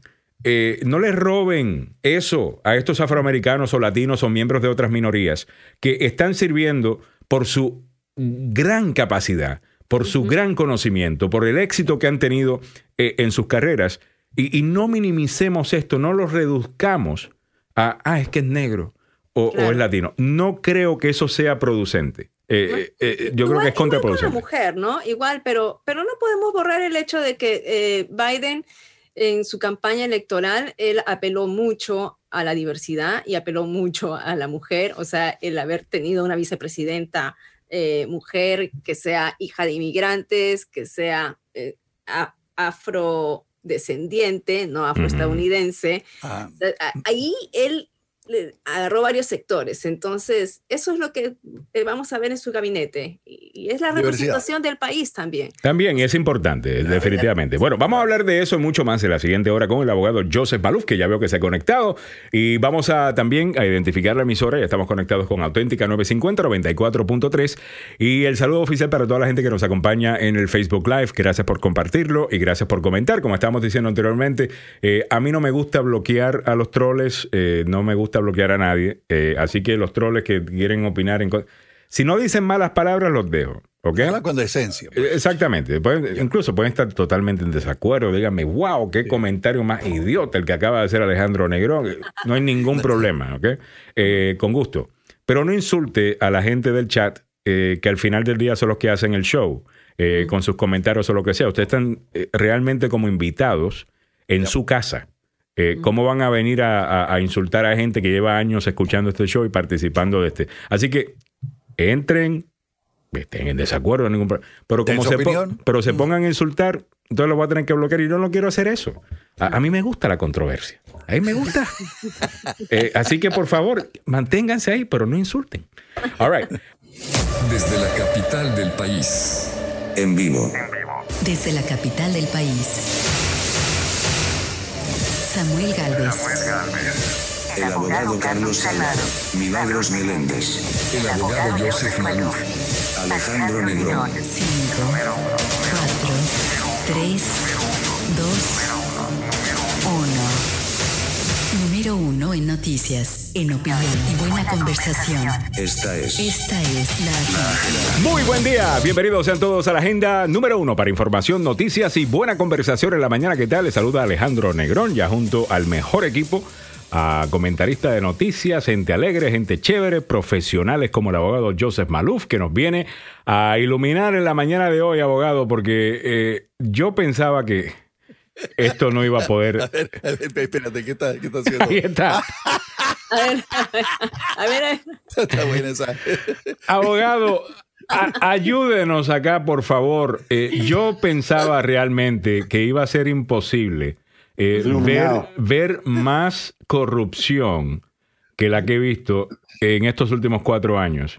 Y ahora tenemos un informe que dice que aparentemente una investigación por un soborno en cambio por un perdón presidencial. ¿A quién sospechamos que podría ser eh, el que estaría envuelto en esto, eh, abogado? Déjeme chequear la constitución, pero creo que ese poder está con mm, el presidente Trump. Ding, ding, ding, ding, ding. Eh, correcto, abogado. el único que tiene la autoridad a nivel federal, tenemos que clarificar que el perdón presidencial específicamente aplica a crímenes federales y no tiene ningún efecto legal con relación a ningún crimen estatal. Eh, la, ah, otra cosa, abogado, ayer, encima de todo esto, se está hablando también de que el presidente Trump está considerando perdonar o darle un indulto preventivo, yo no sabía que eso existía, un indulto preventivo a sus hijos, a Rudy Giuliani y hasta a, a sí mismo. O sea, es como la aspirina, te la tomas para prevenir un ataque, o sea, es preventivo, es un lavado preventivo que todos los presidentes y su familia, dejemos ver que Obama tenía a sus dos hijas, a mm. ella las perdonaron. ¿Cuál fue el crimen que cometieron las hijas de Obama? No me recuerdo. Nadie. estuvo Chelsea con Clinton. Ella no fue, no creo que le dieron un indulto. o sea, esto es absurdo, ¿ok? El presidente de los Estados Unidos está avergonzando a esta nación en frente de todo el mundo. lo único que tenemos que hacer es escuchar, y yo estoy seguro que Samuel y tú pueden encontrar rápidamente pero eh, significativo número de eh, soundbites del presidente diciendo que la gente que se reclama en la quinta enmienda es porque es culpable. Es así. Que la gente que, que, es investigada es que es culpable. O sea, eh, mucho menos alguien que claramente tiene conciencia, eso es lo que yo le llamo la conciencia de culpabilidad en donde la persona sabe que cometió un crimen, pero que claramente no lo han encontrado por el momento. Al irse del poder, el presidente está admitiendo y pidiendo y dándose el perdón de que el fiscal general trabajaba para él, porque si el presidente, o no el presidente, digamos sus hijos, ¿ok? Si cualquiera de sus hijos y su abogado, Giuliani, todos que están pidiendo que les den un, indulto, un perdón presidencial, si ellos hubieran cometido un crimen, yo estoy seguro que William Barr, como fiscal general, como el encargado de enforzar las leyes en contra de todas las personas, recordándole a todo el mundo que en este país nadie está más allá de la ley, y esencialmente eh, los hubiera arrestado, pero saben que William Barr no lo hubiera hecho porque William Barr trabaja para su papá, trabaja para Donald Trump, no para el país. Pero ahora que ya William Barr se va a ir del poder, entonces ahora es necesario. ¿Por qué no pidieron el indulto antes? Cuando por temor de que William Barr los hubiera acusado de algo. ¿Por qué no lo hicieron? Es porque William Barr no los hubiera acusado de nada. William Barr trabaja para Donald J. Trump no trabaja para el presidente de los Estados Unidos. Bueno, todos ellos están haciendo eso. Hablemos un poquito de William Barr, abogado Maluf, porque ayer él estuvo en la Casa Blanca por, tengo entendido, por tres horas eh, casi. Eh, dos horas y media a tres horas en una reunión que, que estaba ya en los libros, eh, estaba ya programada, estaba ya en la agenda, pero sabemos que se da después de que él en una entrevista con The Associated Press dijera que no hay evidencia que no han encontrado evidencia en las diferentes investigaciones que han hecho en el Departamento de Justicia eh, de fraude, eh, ¿cómo es la palabra? Eh, no significativo, sino fraude sistemático. Sistemático. sistémico. sistémico, perdón, en la elección. Algo que obviamente nos viene vendiendo Trump y sus secuaces, sin poder presentar alguna prueba en, en corte. Esto tiene que ser un cantazo, ¿no? A, la narrativa que ha intentado crear el presidente Trump. Absolutamente. Mira, eh, lo que hemos visto en esta más, llamémosle la más reciente controversia del presidente, que yo le llamo el coup d'etat 2020, eh, ah, donde el presidente Donald Trump está dando cuenta finalmente que van a ser los jueces los que van a salvar la democracia en Estados Unidos, porque los jueces están pidiendo pruebas antes de parar nada. El juez, cada juez, incluyendo jueces republicanos nombrados por este presidente en la corte, le han dicho al presidente claro y pelado, aquí no hay pruebas y si no hay pruebas esto no procede. Entonces, lo que él pudo haber pensado es la estrategia legal en el mundo civil, donde tú puedes y él ha hecho esto, es demandar a la gente para hostigarlo, para enterrarlo en demandas, acusaciones, mociones y cosas civiles que se llevan años. E, es muy diferente eso que es pedirle a un juez que pare un conteo o que no, no certifiquen una, una elección federal, nacional. Eso, eso no se puede hacer. Esto llega al corazón de la Constitución, está en la sección 1 del artículo 2 que claramente dice eso. Entonces, cada estado tiene que certificar, no es el fiscal general el que va a venir a salvar al presidente. El presidente no tiene pruebas de lo que él ha dicho. Lo que el fiscal general dijo ayer esencialmente es, para que yo tenga jurisdicción, tiene que haber fraude y un fraude no solamente en un estado, Alejandro, pero un fraude sistémico que vaya a incluir a varios estados para que entonces y solamente entonces ah. el gobierno federal tiene jurisdicción. Recuérdese, la, décima enmienda de la Constitución la reserva los derechos a los estados de hacer sus leyes y de hacer todas sus cosas, incluyendo las elecciones presidenciales. Y solamente cuando hay un crimen organizado interestatal, es que los federales pueden meterse. ¿Y quiénes son los federales? es William Barr. El secretario de Justicia. no puede mandar a la policía a Maryland por un problema estatal, aunque sea un fraude de las elecciones, porque las leyes electorales son estatales. Y es el Estado entonces quien tiene que enforzar eh, la ley eh, en, ese caso. Ahora, eh, si hubiera un fraude sistémico, vamos a suponer que las máquinas fabricadas por una compañía que se llama Dominion estuvieran cambiando el voto y hay tres estados que tienen estas máquinas y hemos demostrado que sí es cierto y hay pruebas de que ocurrió. Eso cambiaría todo completamente, pero eso no es lo que pasó. ¿Por qué? Porque como en Georgia utilizan estas máquinas, hicieron la acusación y porque el voto era tan cercano, tuvieron que hacer un recuento. ¿Y sabe lo que encontraron? Que el recuento que hicieron a mano era prácticamente lo mismo que hizo la máquina. Exacto. si la máquina está cambiando el voto, ¿Cómo es que no cambiaron el voto? Yo creo que Biden cogió más votos y, eso te demuestra, eh, contándolo a mano, que, que, no, las máquinas, si, si estaban equivocadas, estaban equivocadas a favor de Trump. Entonces, por, eso el fiscal general, Alejandro, no puede, y el presidente está rabioso porque él pensó que esta era una monarquía o una dictadura, donde tú sí puedes ordenarle a la policía, me arrestan a cualquier protestante que no diga que yo soy la segunda llegada de Jesucristo. Y eso es lo que hizo Kim Jong-un. Tú, tú ves a Kim Jong-un y es como que estuvieras viendo a una persona con habilidades más allá del Papa, alguien más cerca a Dios. Y es bueno, es que los reyes eran así, ¿no? Eh, son puestos ahí por Dios. Ah, eh, abogado, y él, de nuevo, hemos dicho que el presidente Trump no es la, la bombilla más, eh, más brillante ¿no? del, del, del, grupo, el cuchillo con mejor filo, eh, la más naranja sin duda, very warm light, la, que da, la, que, la que da Donald Trump. Y, y obviamente no sabe estas cosas. ahora, estas son cosas que le enseñan a nuestros hijos en la escuela elemental, en la, en la clase de estudios sociales, que así es que funciona nuestro gobierno. Él realmente piensa que él tiene todo el poder del mundo. Incluso ahora está atacando a gobernadores republicanos y de nuevo tengo que decir, y vamos a escuchar el audio de un funcionario republicano de Georgia que yo creo que representa el punto de vista de la gran mayoría del país, en la manera que está tan molesto con lo que está eh, eh, pasando. Pero el gobernador republicano de Georgia, el gobernador republicano de Arizona, están siendo atacados por el presidente Donald Trump porque no han querido romper la ley y destruir votos a, favor de Biden, lo que sería absolutamente antiestadounidense, anticonstitucional, antidemocrático. Aquí, aquí lo que es obvio y lo que nos está mirando en la cara enfrente es la violación constitucional que el presidente demuestra, o sea, que él se está desviando de lo que la constitución dice. La constitución dice que cuando hay elecciones presidenciales y del vicepresidente, que la manera en que se van a hacer esas elecciones se va a hacer por medio de los legisladores estatales.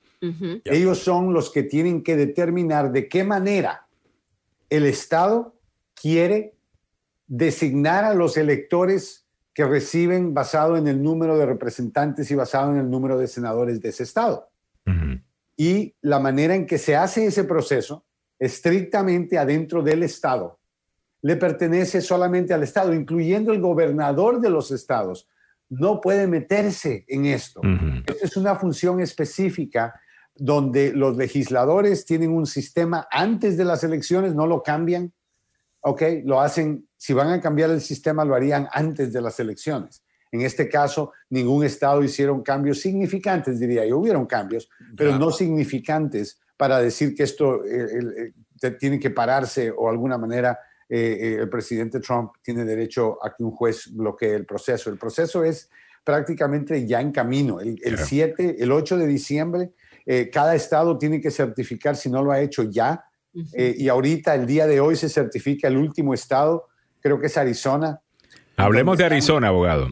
aquí todavía están peleando el presidente y siendo berrinche. El, el, ayer Arizona, este es el gobernador de Arizona, Doug Ducey, que estamos viendo acá. Eh, se sabe, él ha dicho en entrevistas en el pasado, que cuando el presidente Donald Trump lo llama, él tiene un ringtone específico para él, que es Hell to the Chief, que es la canción que sale siempre, la música esa que siempre sale antes de que el presidente se presente en algún lugar, ¿no? Es Hail to the Chief. Y él tiene eso como ringtone cuando el presidente de los Estados Unidos le llama. Eh, vamos a escuchar lo que sucedió ayer cuando él estaba a punto de certificar la elección.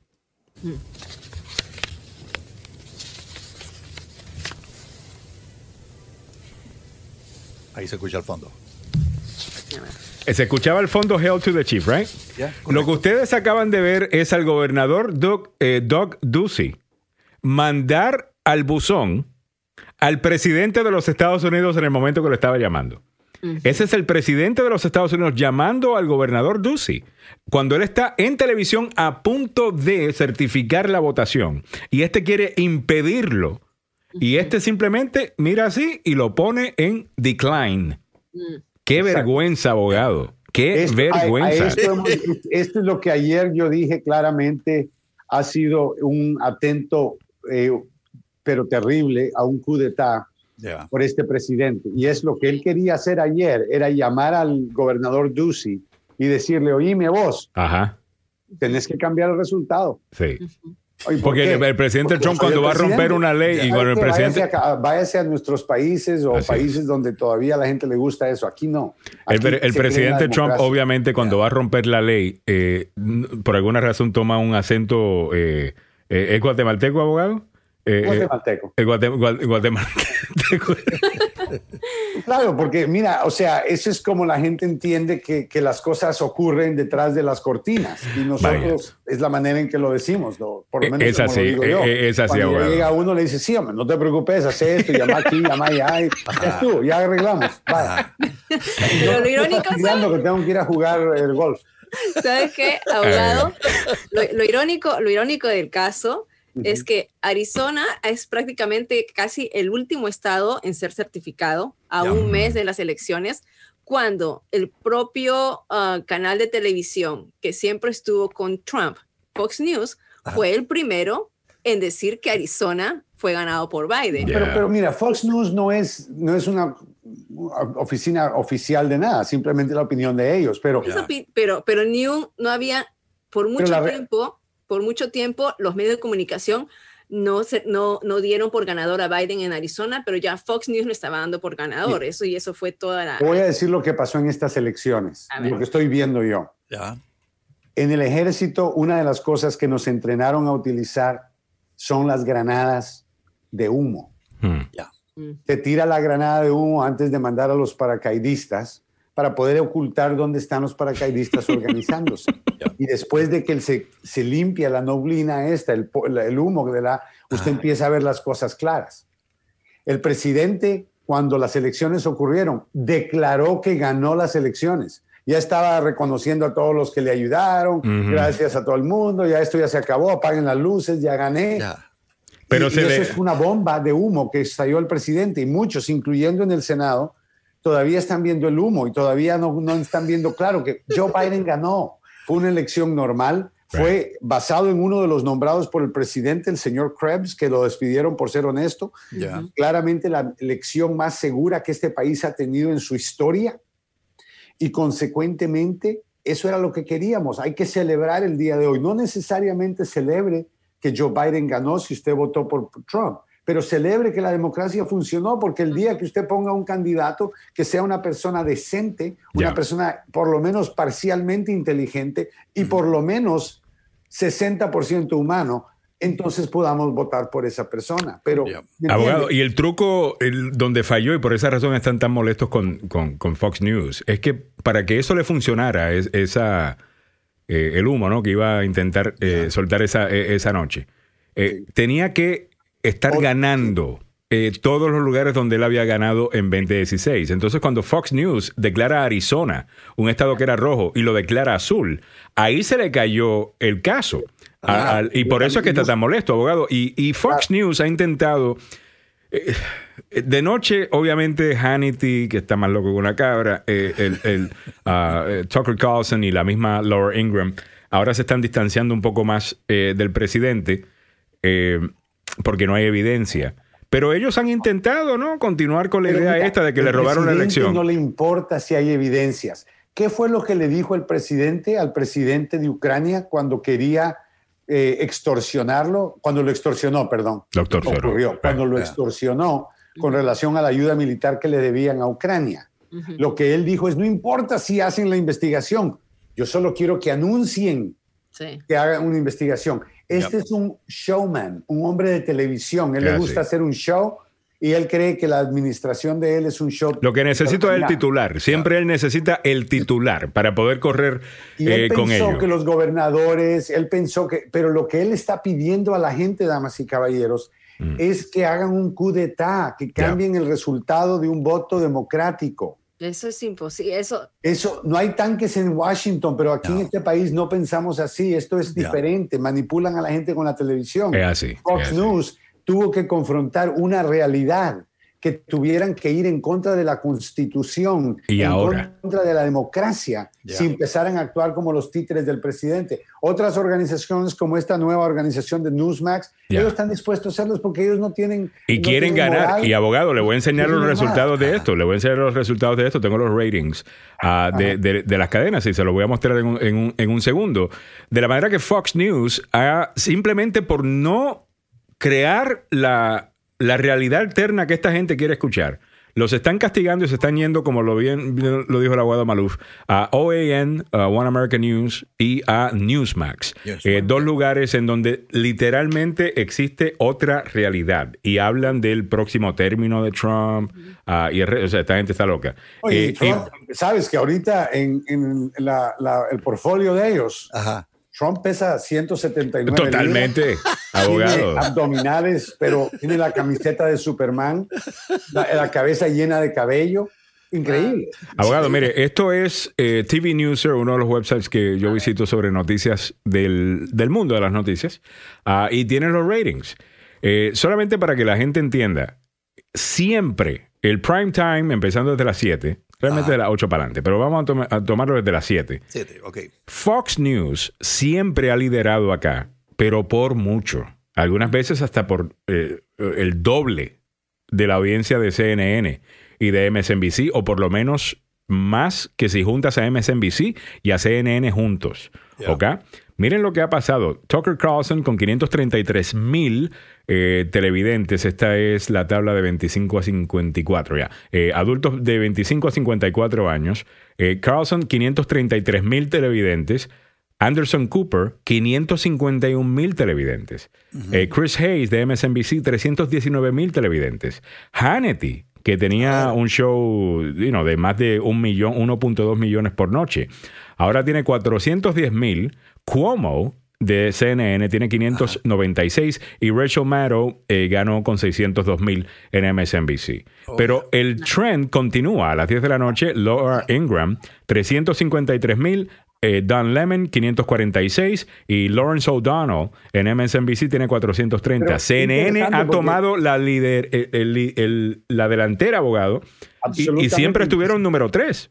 Y deberíamos Vaya. estimar a la CNN, MSNBC, porque son eh, el mismo tipo de audiencia, Mm. es liberal. Ah, Pero MSNBC que- es de izquierda de, de seguro. Yo creo que eh, CNN es más independiente. eh, abogado. pero de independ- di- independiente, la realidad. Lo que pasa es Exacto. que ahora yo Ya. comparo la realidad y la verdad con los demócratas. Es así. Es y así. no es es así. necesariamente eso, es que eh, los republicanos se han rehusado a decir la verdad por, por cuatro años. Eh, abogado, el, además, pero O una, sea, una cosa chistosa acá, abogado, es la manera que ellos crearon este monstruo y ahora sus seguidores quieren eh, que ellos digan lo que ellos, y, así no es que funciona eh, esto. Y estamos viendo, abogado, que también se le está, hay un comentario, estaba viendo a Sean Hannity eh, en Twitter, hace esta pregunta. Estoy haciendo nada más que una pregunta. ¿Debe el presidente darse un indulto a él mismo y a sus hijos? Y mira lo que sucedió con los seguidores de Trump, los fanáticos de Trump. Pensaron que Hannity estaba de alguna manera atacando al presidente. Y dice, ¿y por qué él tiene que perdonarse? Él nunca ha hecho nada malo. Tal cosa. Eh, Y le está saliendo el tiro por la culata porque el presidente se va a perdonar. Eh, eh, en mi opinión, y le va a ofrecer un indulto a Rudy Giuliani, a sus hijos y lo que sea. Y yo me pregunto cuál va a ser la reacción de los super seguidores de Trump, porque es otra de, de esos momentos en donde la realidad les mete una cachetada en la cara. Eh, eh, no, porque dicen, bueno, si, si él no ha cometido ningún error, ¿por qué se está perdonando?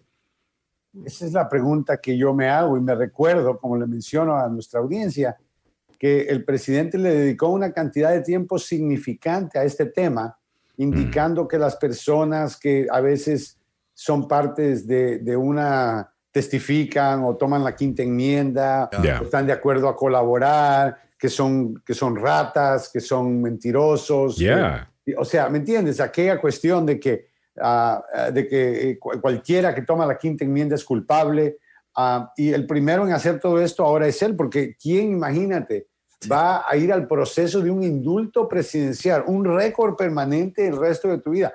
Ese no es el récord que, mira, los récords que tú ves aquí atrás, Mm. Esos son buenos récords, son mis títulos de las universidades que yo atendí. Ah, o sea, esos son buenos títulos, pero yo no voy a poner un perdón presidencial en mi oficina.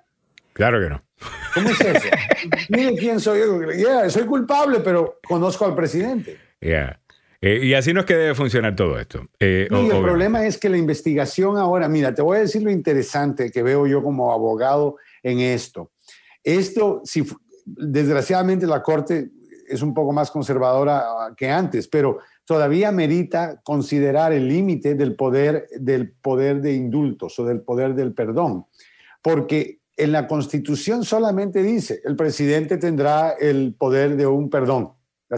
No dice no puede dárselo a su familia, no puede dárselo a sí mismo.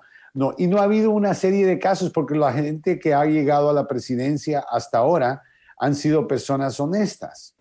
Ahora tenemos a alguien que es deshonesto, alguien que está empujando las cosas, cometiendo crímenes presumamente, y sabemos que hay investigaciones, y él lo sabe que hay investigaciones, incluyendo investigaciones bajo William Barr, que ha hecho todo lo posible para protegerlo a él y a su familia. Pero ya sabemos que el 20 de enero, cuando el poder cambia a Biden, que el fiscal general y todos los otros fiscales van a hacer un buen trabajo. Fíjate que William Barr le hizo un regalo al presidente también, porque le nombró a Durham, al el fiscal especial, como el, título que tenía Mueller, después de que el mismo hombre dijo que no había encontrado nada con lo de Rusia, que las investigaciones en contra de Trump fueron justificadas y que no fueron ilegales, como el presidente lo ha dicho.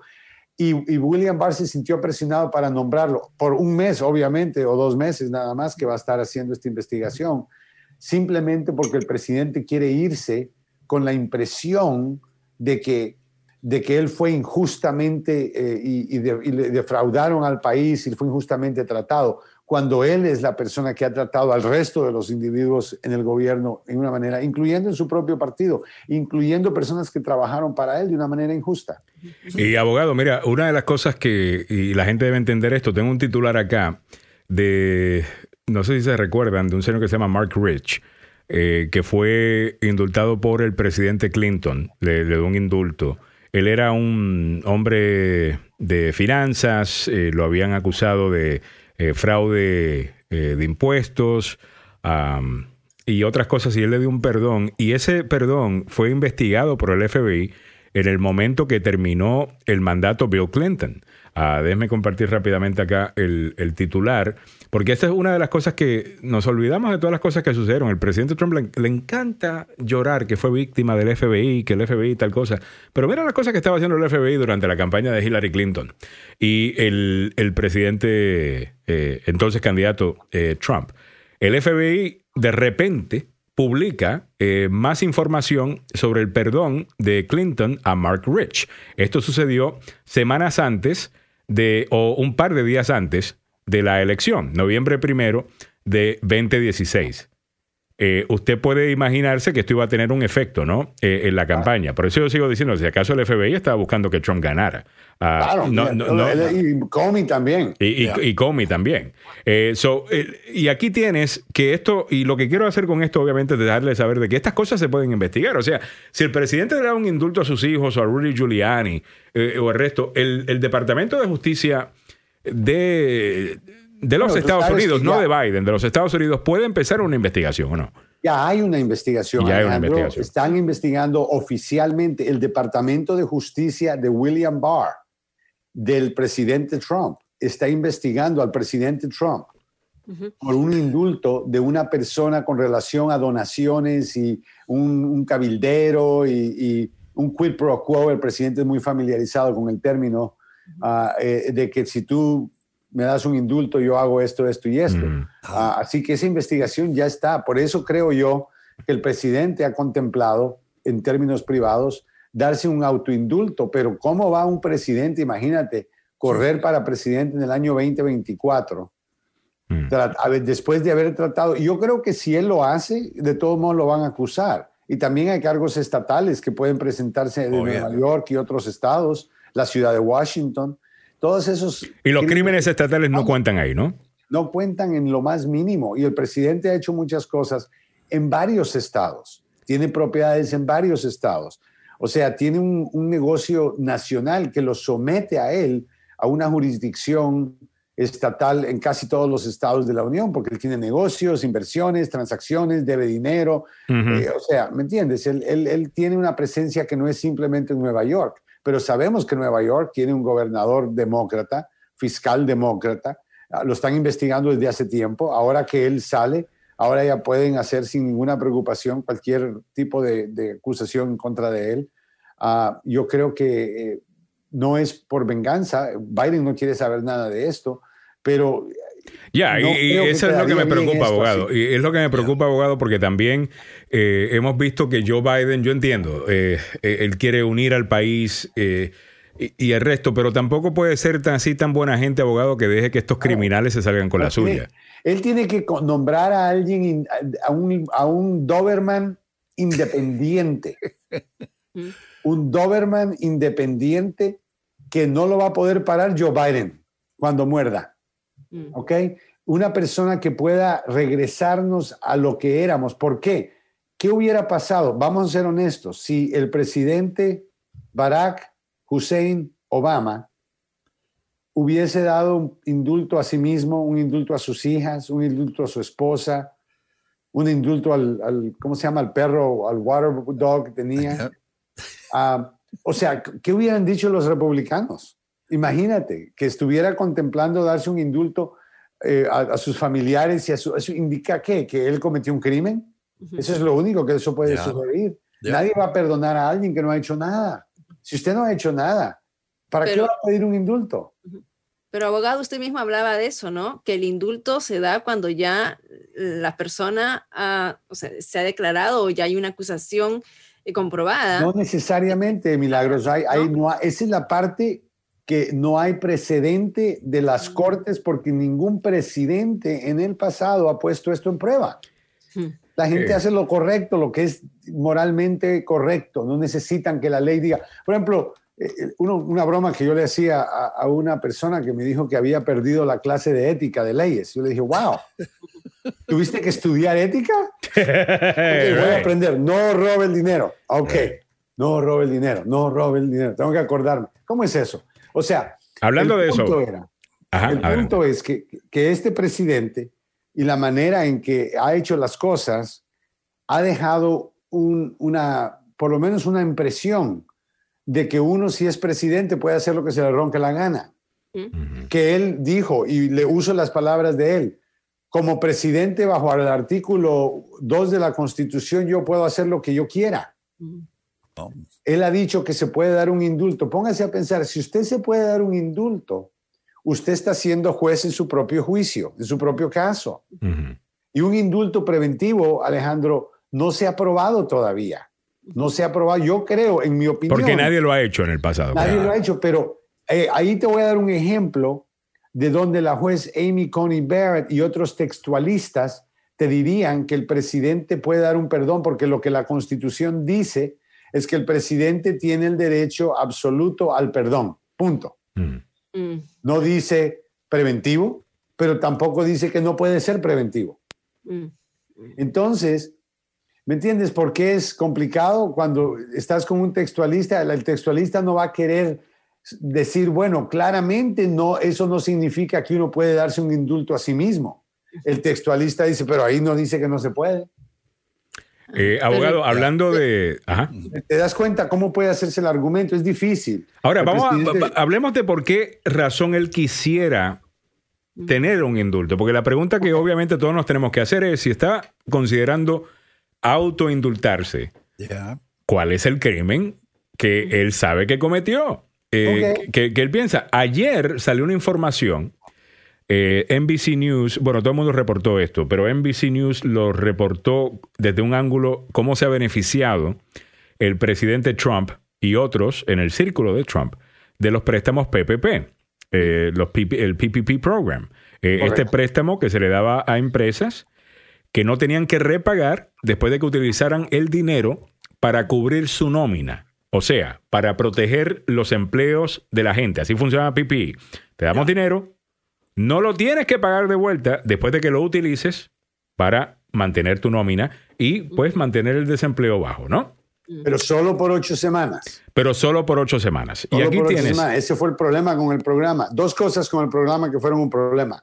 Le dieron el dinero a compañías grandes que no, no lo necesitaban, incluyendo donantes y amigos de Trump Es y así. compañías de Trump, pero le negaron a compañías, o sea, ocho semanas no es suficiente para sacarte de un problema.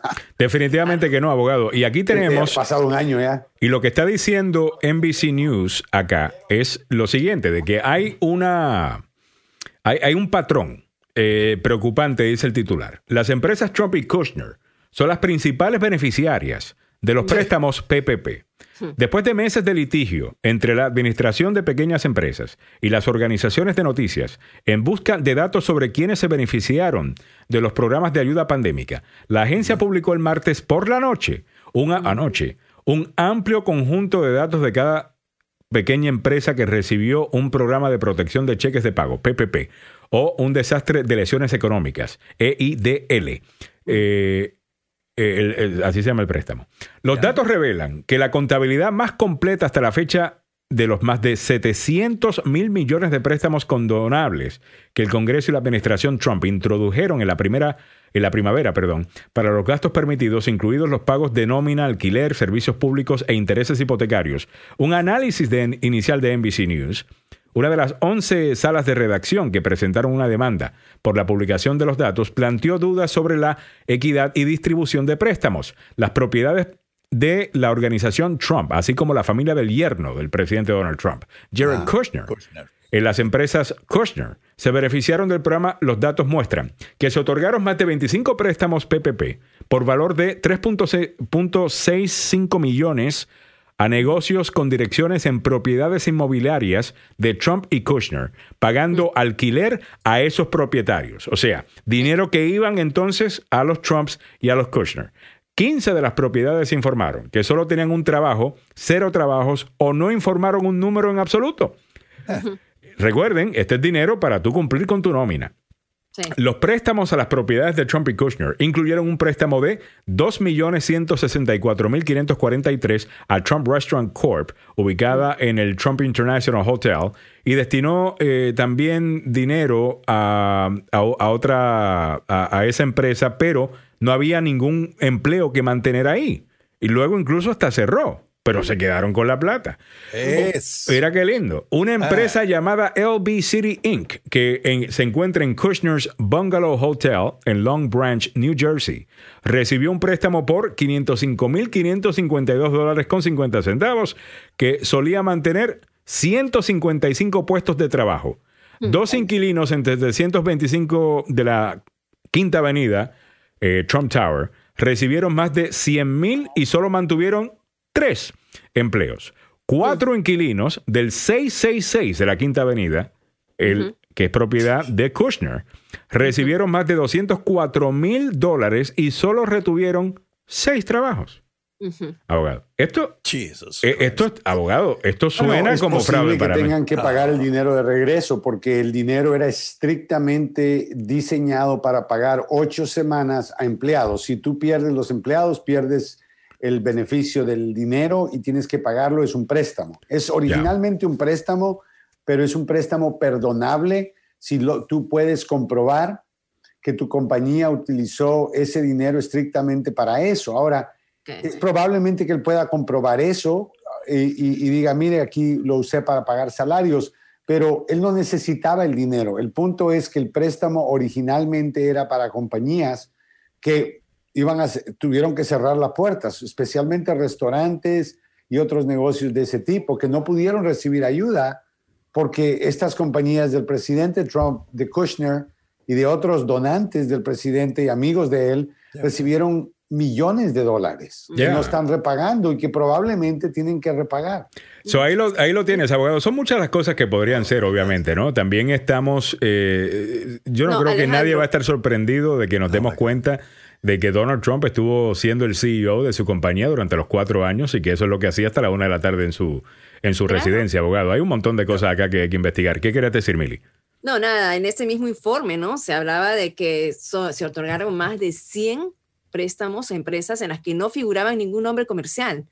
O Hmm. sea, eh, figuraban simplemente como sin nombre disponible o mostraban posibles errores de, en los datos y más de 300 empresas eh, habían eh, obtenido cada una más de 10 millones en préstamos a través de sus subsidiarias. O sea, esto de aquí, y se supone que las empresas no deberían haber recibido más de 10 millones por entidad, excepto aquellas que eran referidas a la industria de alimentos, hoteles, donde está invertido en dinero de Trump. Por eso les digo, mira, ah, Trump nunca ha sido un republicano eh, de verdad, esto es un republicano falso, porque el republicano de verdad creen un gobierno limitado, no creen tanto gasto eh, por el Estado eh, y, el resto. Donald Trump es todo lo opuesto. Y no solamente es él, es su papá. Así es que su papá hizo su plata. le beneficie a él. Y su plata la hizo, el papá hizo su plata básicamente eh, haciendo con dinero público del Departamento de Defensa. Impuestos, creo, que, creo que fue el Departamento de Defensa o el Departamento, no, perdón, el Departamento de Vivienda,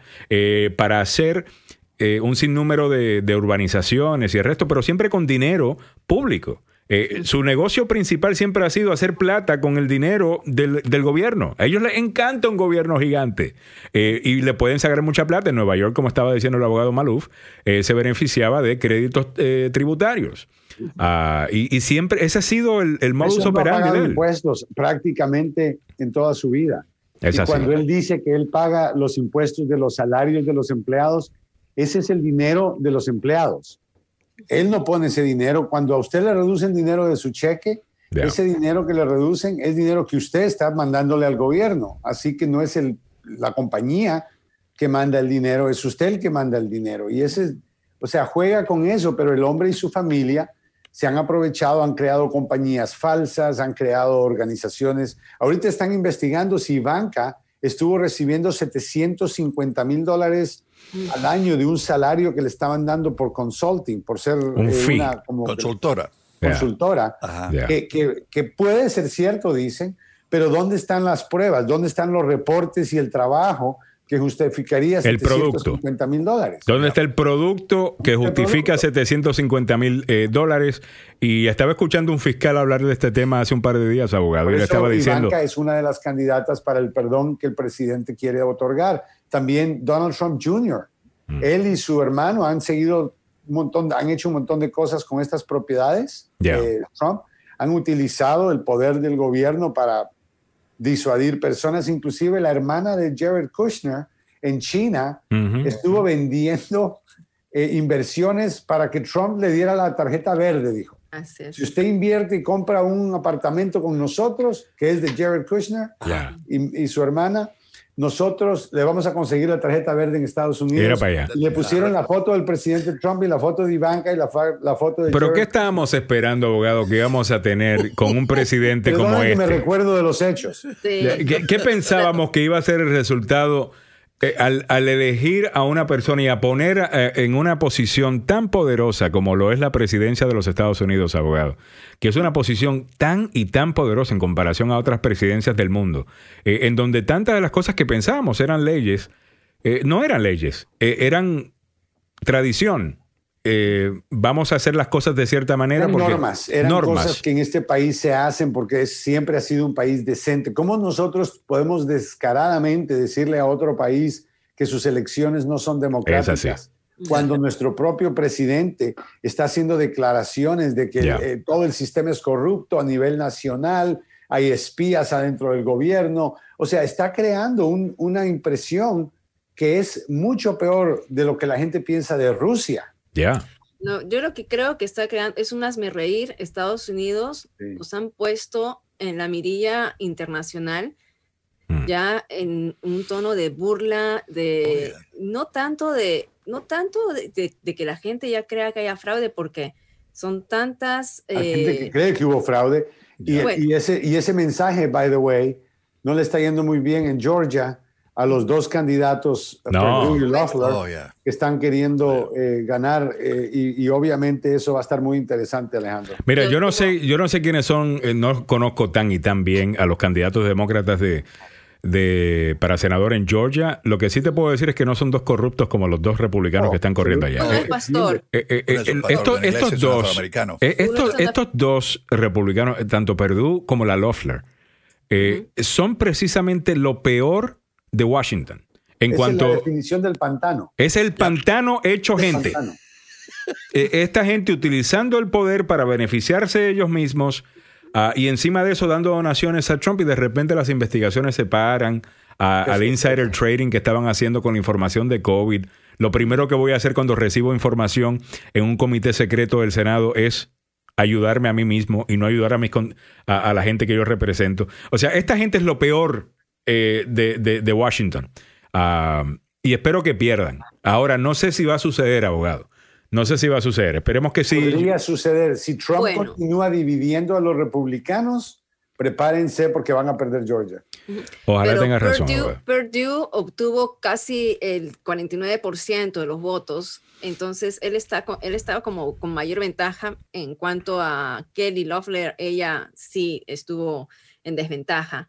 Y los dos, o sea, aquí lo que pasa es que los demócratas tienen que estar haciendo campaña, eh, no se está escuchando, espero que estén haciéndola muy por lo bajo y que puedan eh, mover al electorado Bueno, el demócrata. presidente acusando al, al gobernador de ser infiel, al, Ya. al secretario de Estado que lo arresten, o sea, que lo manden a matar, o sea, todas las No, esta cosas. gente está no loca, creo abogado. yo que es una buena campaña por parte de los republicanos. Y lo Espero escuchamos ayer, abogado. Lo, escuchamos ayer en los audios que le presenté, ¿no? A, a votantes cuestionando a la presidenta del Comité Nacional Republicano diciéndole, pero ¿y por qué vamos a salir a votar si sabemos que los resultados ya están eh, hechos? Porque hay trampa. eh, como Trump está diciendo, o sea, ellos, él se sigue disparando. Pero de nuevo, esto, esto le debe servir de lección al Partido Republicano. ¿Cuándo ustedes pensaron de que Donald Trump iba a pensar en ustedes? Donald Trump es primero yo, segundo yo, tercero yo. A él no le importa si, si, si él está fuera del poder y Mitch McConnell se queda en la minoría en el Senado. ¿Qué le importa a Trump? Trump no, eh, no, Trump no ama al Partido Republicano. Trump utilizó al Partido Republicano como plataforma eh, para llegar al poder. He doesn't care. Eh, es eh, bueno que les pase, bueno que les pase. Eh, all right, estamos llegando a ti gracias al abogado Joseph Maluf, la demanda más rápida del oeste. El abogado Joseph Maluf, eh, a diferencia de Trump, cuando demanda, tiene la evidencia, tiene el caso completo, tiene el caso bien hecho, y por esa razón muchas aseguradoras simplemente no quieren ir a corte ah, y prefieren llegar a un acuerdo justo eh, Y te para tengo su que cliente. contar de uno que acabamos de hacer. Ya. A ver. Quiero que es, es confidencial el acuerdo. Ah, vaya, Ya. vaya, vaya. Ah, pero vamos a decir que ocurrió en un bus. Mm.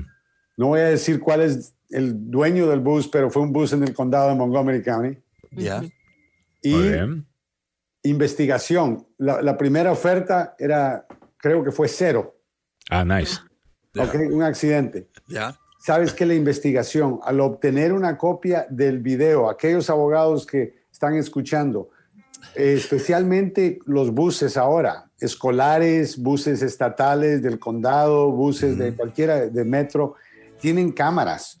Ustedes tienen Oye. que saber cómo obtener una copia de esos videos, porque todo lo que, toda la montaña que ellos habían creado de mentiras se desarmó y se vino para el suelo con el video. Y, entonces, si yo no hubiera hecho eso, hubiera cogido una oferta pequeña, pensando que a lo mejor ellos tal vez dicen que, que no, que, que el accidente ocurrió de cierta forma, que mi clienta no sufrió nada, que cuando yo hubiera sido negligente entonces, si yo no hubiera conseguido ese video. Y- y- y es buscarlo que todo, Puede darte claro. las pruebas inmediatamente de qué fue lo que de verdad pasó. Mm. y lo que pasó precisamente. te rompe el corazón. Y eso, ese trabajo eh, que alguna gente pues no termina no haciendo, eh, lo hace el abogado eh, Maluf, va la extra milla, como o la tuve milla que poner la demanda, tuve que demandar a un montón de gente, tuve que demandar al bus, demandé a otro carro que el bus le pegó.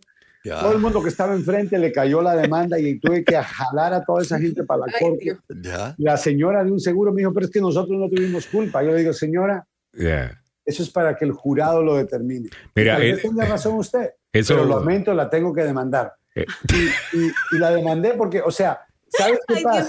Mira, te voy a explicar con estas demandas. Hay una cosa que se llama la silla vacía. Ya. Ya. En la corte tú no quieres que un defendiente diga, mire, el accidente ocurrió y, y no estoy dudoso que el señor Galvez sufrió daño, Ya. Mm. pero no fue mi culpa, fue la culpa del otro carro que estaba al lado mío. El hombre me hizo algo así acá y pum, esa no fue mi culpa. Y el abogado no nombró a esa persona en el caso. Mm. Entonces el jurado dice, bueno, tal Oh. vez es cierto, le llaman la silla vacía, no hay nadie en la silla. Vaya. Tienes que llenar la silla. Yo lleno las sillas, yo pongo una demanda. Todo el mundo que está cerca del accidente le Venga, cae la demanda. Eh, O sea que esto es una granada, es una granada la que cae. Eh, Es una serie de granadas. Exactamente. Tírese, sálvese quien pueda. Al final del día, ese es el tipo de abogado que usted quiere defendiéndolo usted en un caso de accidente, en el trabajo o negligencia médica. El abogado Joseph Maluf lleva 30 años haciendo esto y lo, lo que más lo impulsa es esto. Toda vida tiene, debe tener el mismo valor ante la corte. Absolutamente. Eh, es así, no, no puede ser porque usted gana menos o porque usted es inmigrante o porque usted es más oscurito o lo que sea que lo traten Porque tal diferente. vez no tenga dinero, tal vez no Así tenga es. papeles, Es así. piense que pueden intimidarlo y darle una oferta solo para salir de usted como que fuera eh, mercancía o ganado. Aquí no, aquí tienen que tratarle como se trata a cualquier otro ser humano. El mismo creador de la Declaración de Independencia dijo que todos los hombres, aunque usó la palabra hombres, obviamente todos los humanos somos creados igual. Es así.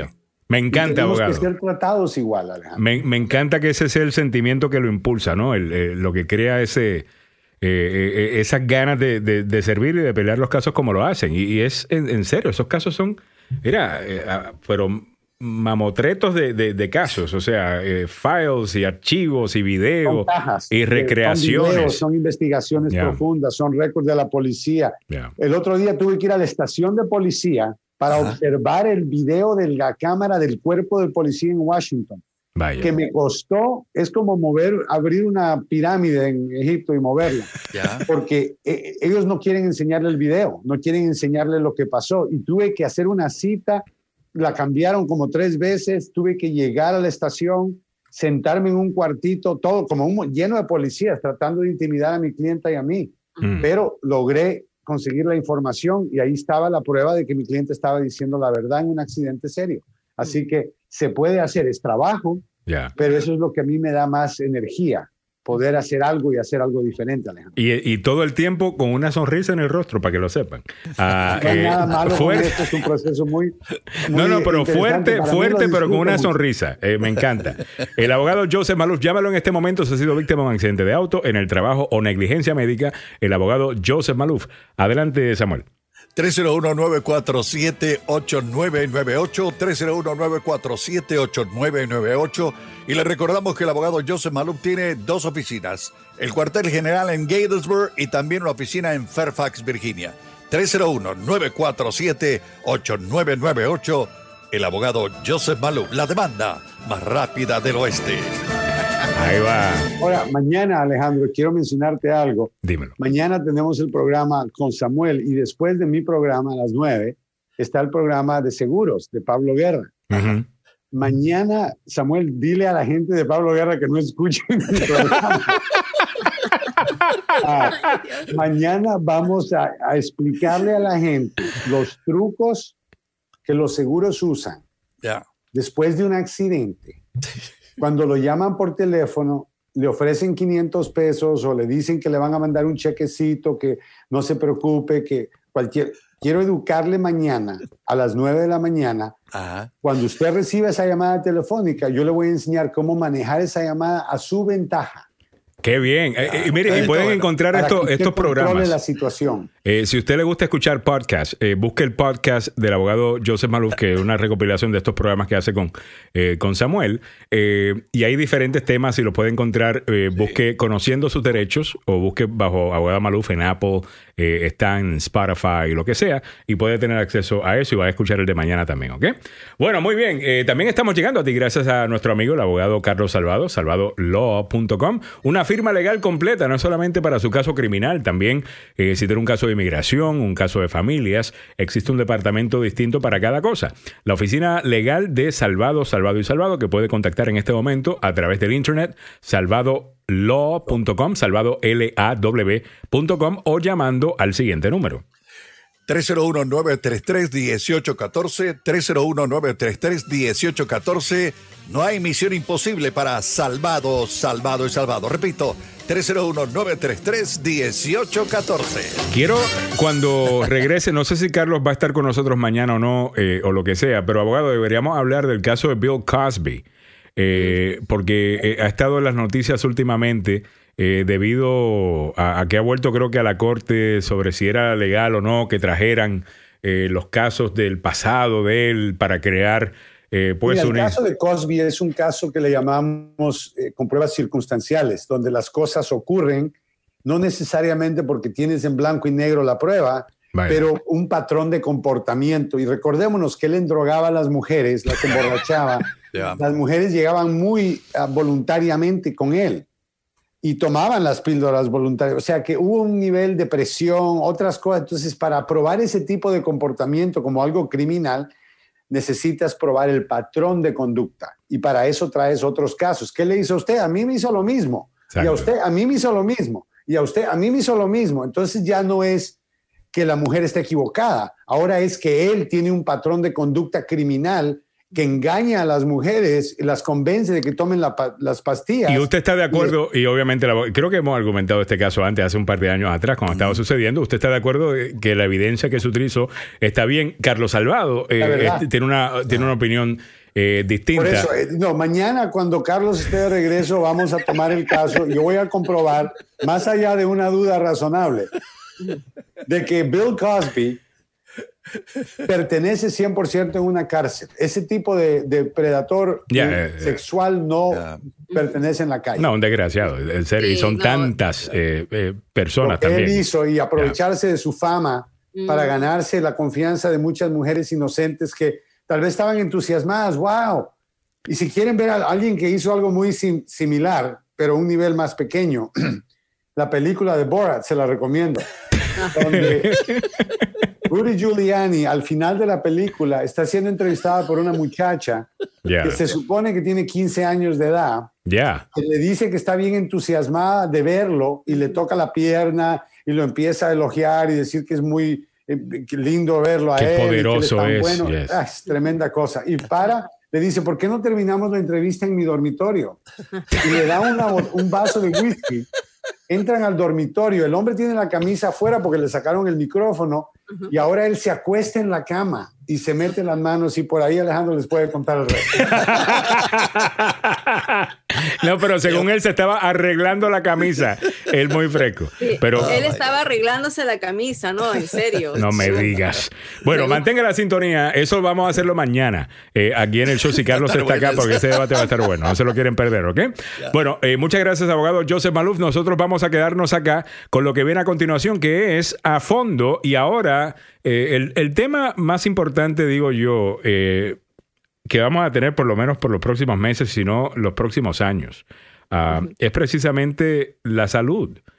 Hay tantas cosas que no sabemos de COVID-19, que no sabemos todavía, que todavía estamos investigando, que no sabemos exactamente cuáles van a ser las consecuencias de gente que pues eh, tuvo eh, COVID, que ahora están tomando ciertos tratamientos que no han pasado por todos los procesos ¿no? que antes pasaban, antes de ser aprobados. La vacuna todavía hay muchas cosas que no sabemos.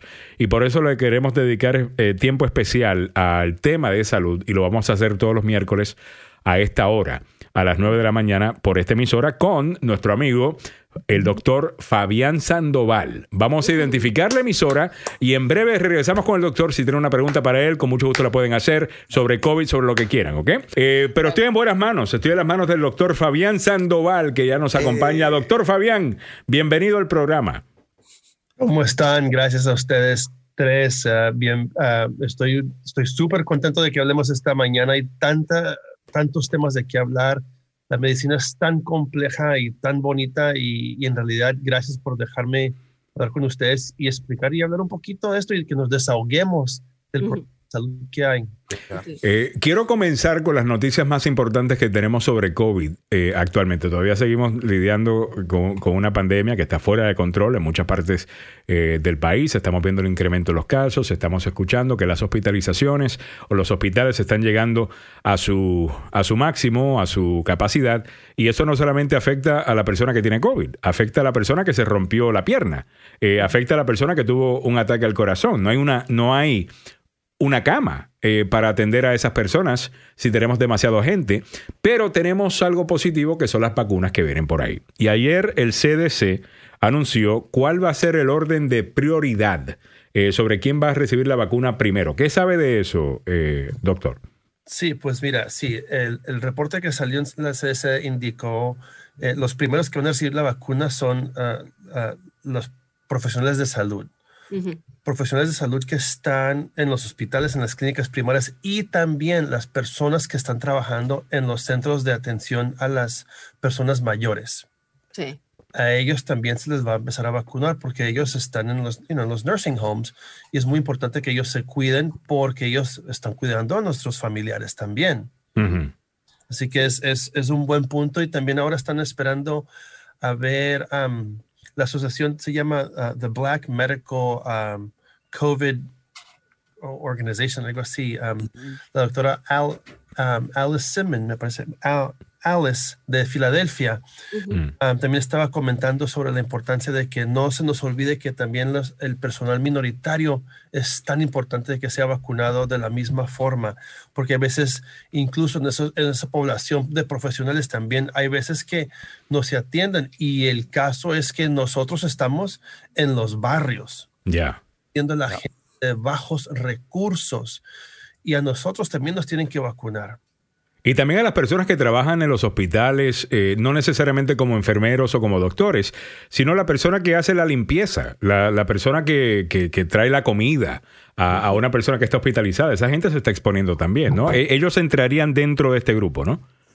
Sí, ah importante porque ellos también van, van a, recurrir todo, a correr todo el hospital, todo el, el, lugar de, de, servicios. Y si no, los, si no se tratan a ellos, ellos están, también pueden contaminar a otras personas sin ellos mismos darse cuenta de lo que está ocurriendo.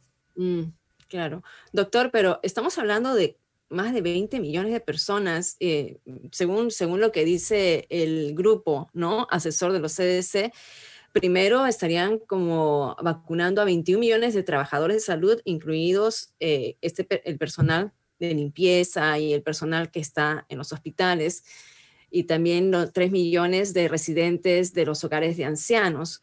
Pero mm, ¿habrá las dosis necesarias eh, para que se puedan en un primer mes ya como inmunizar a todo este grupo?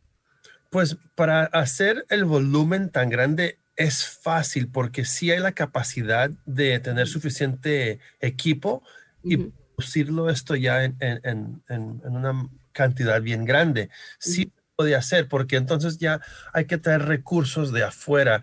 Las compañías tienen que contratar a otros, otras organizaciones para que les ayuden a multiplicar las vacunas. Sí puede hacer, pero si es mucha demanda, es una fábrica que va a trabajar a ah, 24 horas. Sí, porque bueno, estamos hablando solamente, somos 330 millones, bueno, de los que, eh, y, nosotros comentábamos, y, esta es otra pregunta que le quiero hacer porque los oyentes también nos, nos la han hecho, ¿no? Por lo menos es eh, que todos los adultos van a recibir, según se cree, la vacuna a partir de mayo, junio, va a estar disponible para todos los adultos. Primero van a estar para estos grupos específicos, que en, estos grupos entran los ancianos, las personas que tienen problemas de salud adyacentes, los diabéticos, los que sufren de insuficiencia renal, las personas que sufren de pulmón, y después ya llega al adulto y por último a los niños. Y entonces mm, recuerdo un oyente que dijo, ¿cómo es posible que le vayan a poner vacuna a los maestros y no a los niños? Pero hay una respuesta para eso y, puede por favor decirnos cuál es esta respuesta, que por qué los niños no están considerados en primer plano en este momento. los niños todavía no están, sus cuerpitos no están desarrollados completamente, ¿no? Su sistema inmunológico también está ah, progresando. Es importante que nosotros veamos en una persona estable, o sea, en un adulto, que ya es, su cuerpo está estable, darnos cuenta cómo está funcionando la vacuna, qué efectos secundarios se va a encontrar. Y esto en cualquier medicamento. Primero lo, se aprueba en el adulto y ya que nos damos cuenta que funciona bien en un adulto, vamos bajando, ya, se, ya serían con los, los teenagers.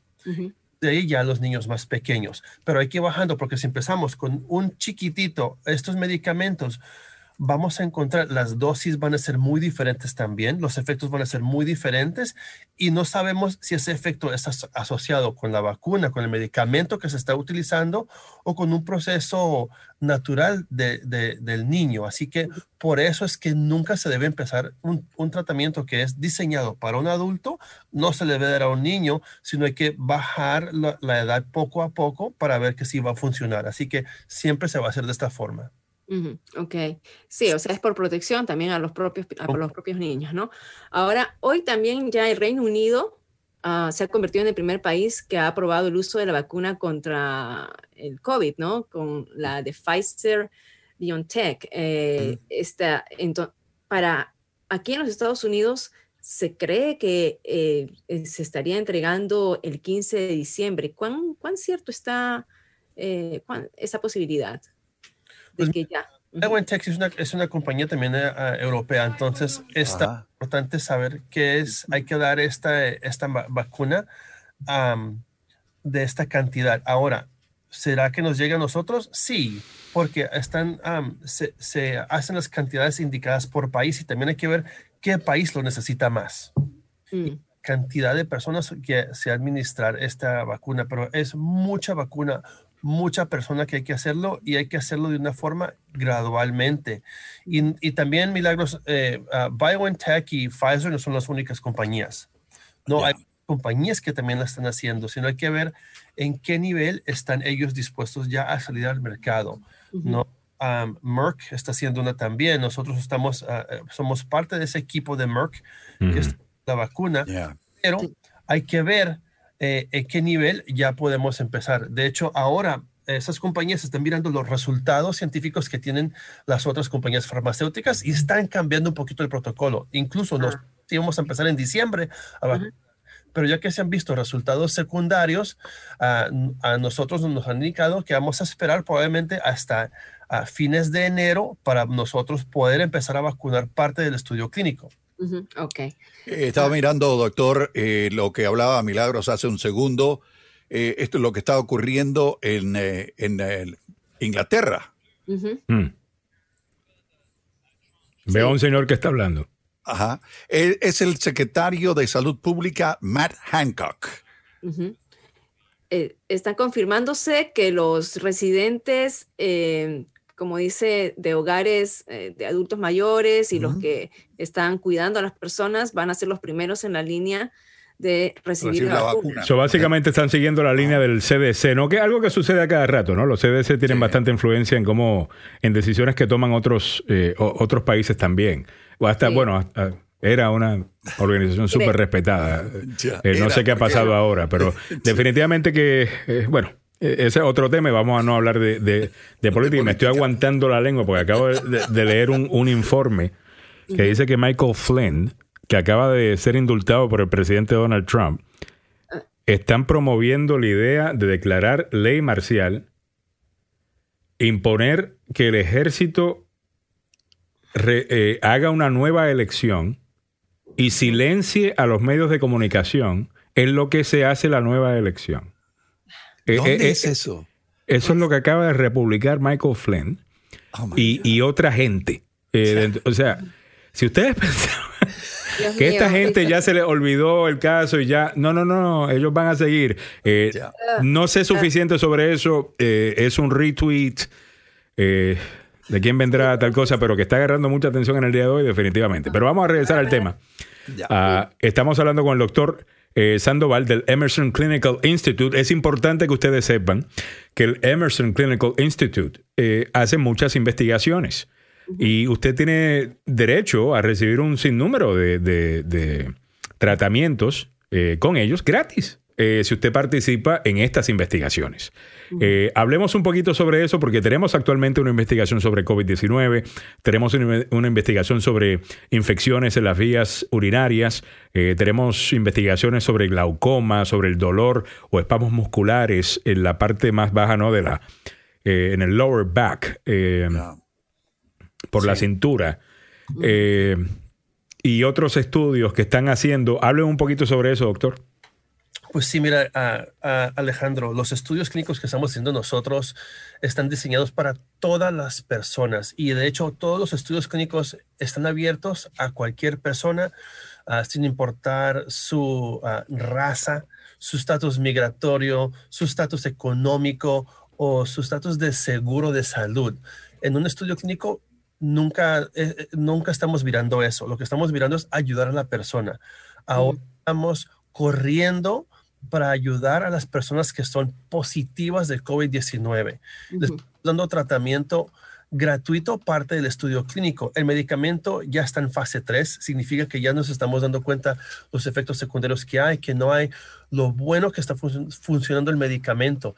La última paciente que vino entró y a los, a los tres días ya estaba asintomática, ya no tenía, no tenía dolor, no tenía los problemas asociados del COVID-19. Es increíble para que vengan a nosotros, solamente necesitan el, papelito que diga, miren, me hicieron la prueba del COVID-19, aquí está, está menos de siete días uh, de, del cual se me hizo la prueba y califico. Entonces, con ese documento que nosotros veamos que se hizo el PCR, ya saben que es el, el, hisopo por la nariz para ver, no es la prueba rápida, tenemos que dar un poquito de diferencia entre la prueba rápida y el, la prueba actual, que es el PCR, también el hisopo por la nariz, para ver cómo, si, si está positivo. Si está positivo, empezamos pruebas de sangre, se revisan y si califican, se les da el medicamento y se les da seguimiento. Eh, alguien me está haciendo una pregunta eh, que tiene que ver también con vacunas. Acá Pérez Enrique nos pregunta, buenos días a todos. Doctor, ¿qué le puede decir una persona que dice yo no me voy a poner la vacuna? Uno no sabe lo que pueda traer, ya que esto del COVID-19 es para reducir la población mundial. O sea, esas teorías de conspiración que, eh, que existen. Esas, teorías de, de conspiración son muy tristes y hay que que, primero que todo, gracias por la pregunta y es importante que nos eduquemos y aprendamos, ¿no? Ah, la vacuna, ah, para las personas que no se quieren vacunar, es triste que no lo hagan porque el riesgo que, van a, bajar de que no sean infectados o que no infecten a otra persona es lo más importante. Si no nos vacunamos, vamos a ver más muertes. Recuerden, ah, han habido muchas pandemias mundiales, obviamente eso es oxymoron, hay muchas pandemias que han matado a muchas personas. Mm smallpox. Si ustedes no se acuerdan, oh, a gente por todos lados estaba muriendo con eso hasta que ya la erradicamos del mundo porque se hizo un, plan de vacunación mundial. Estamos viendo esto. Para las personas que no se quieren vacunar, es, eh, es importante reconocer que eh, las vacunas se desarrollan ah, con la, eh, los científicos para buscar que no tengan problemas para los pacientes, porque si no lo hacemos de una forma ah, pareja, va a ser un gran problema, igual que se hace la vacuna contra el flu. Y muchas personas dicen, yo me vacuno contra el flu y me voy a enfermar. No es verdad. Eso no tiene nada que ver si se, ah, si se les va a dar el resfrío o no. Les causa un efecto secundario, y perdón que hable tan rápido, pero es que es importante. Les da un efecto secundario por la vacuna, una irritación, una molestia, un poquito de, de, moquito, pero ese moquito que ustedes ven es porque el cuerpo naturalmente está rechazándolo. Defensas. Sus defensas, vemos esas histaminas que está saliendo y eso es normal y es lo que esperamos saber en muchas personas, pero no se me están enfermando. Tienen que vacunarse. Doctor, eh, eh, tengo acá también una amiga del show, Adriana Thomas, creo que nos escucha en Michigan.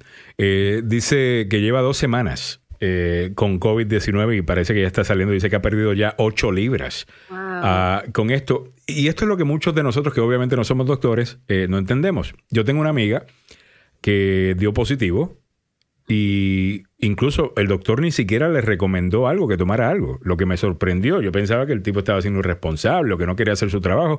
Y me dice, no, es normal. Eh, algunas personas, a menos de que estén mostrando muchos síntomas o bien fuertes, pues no se le da nada, simplemente se espera hasta que se, eh, hasta que se vaya.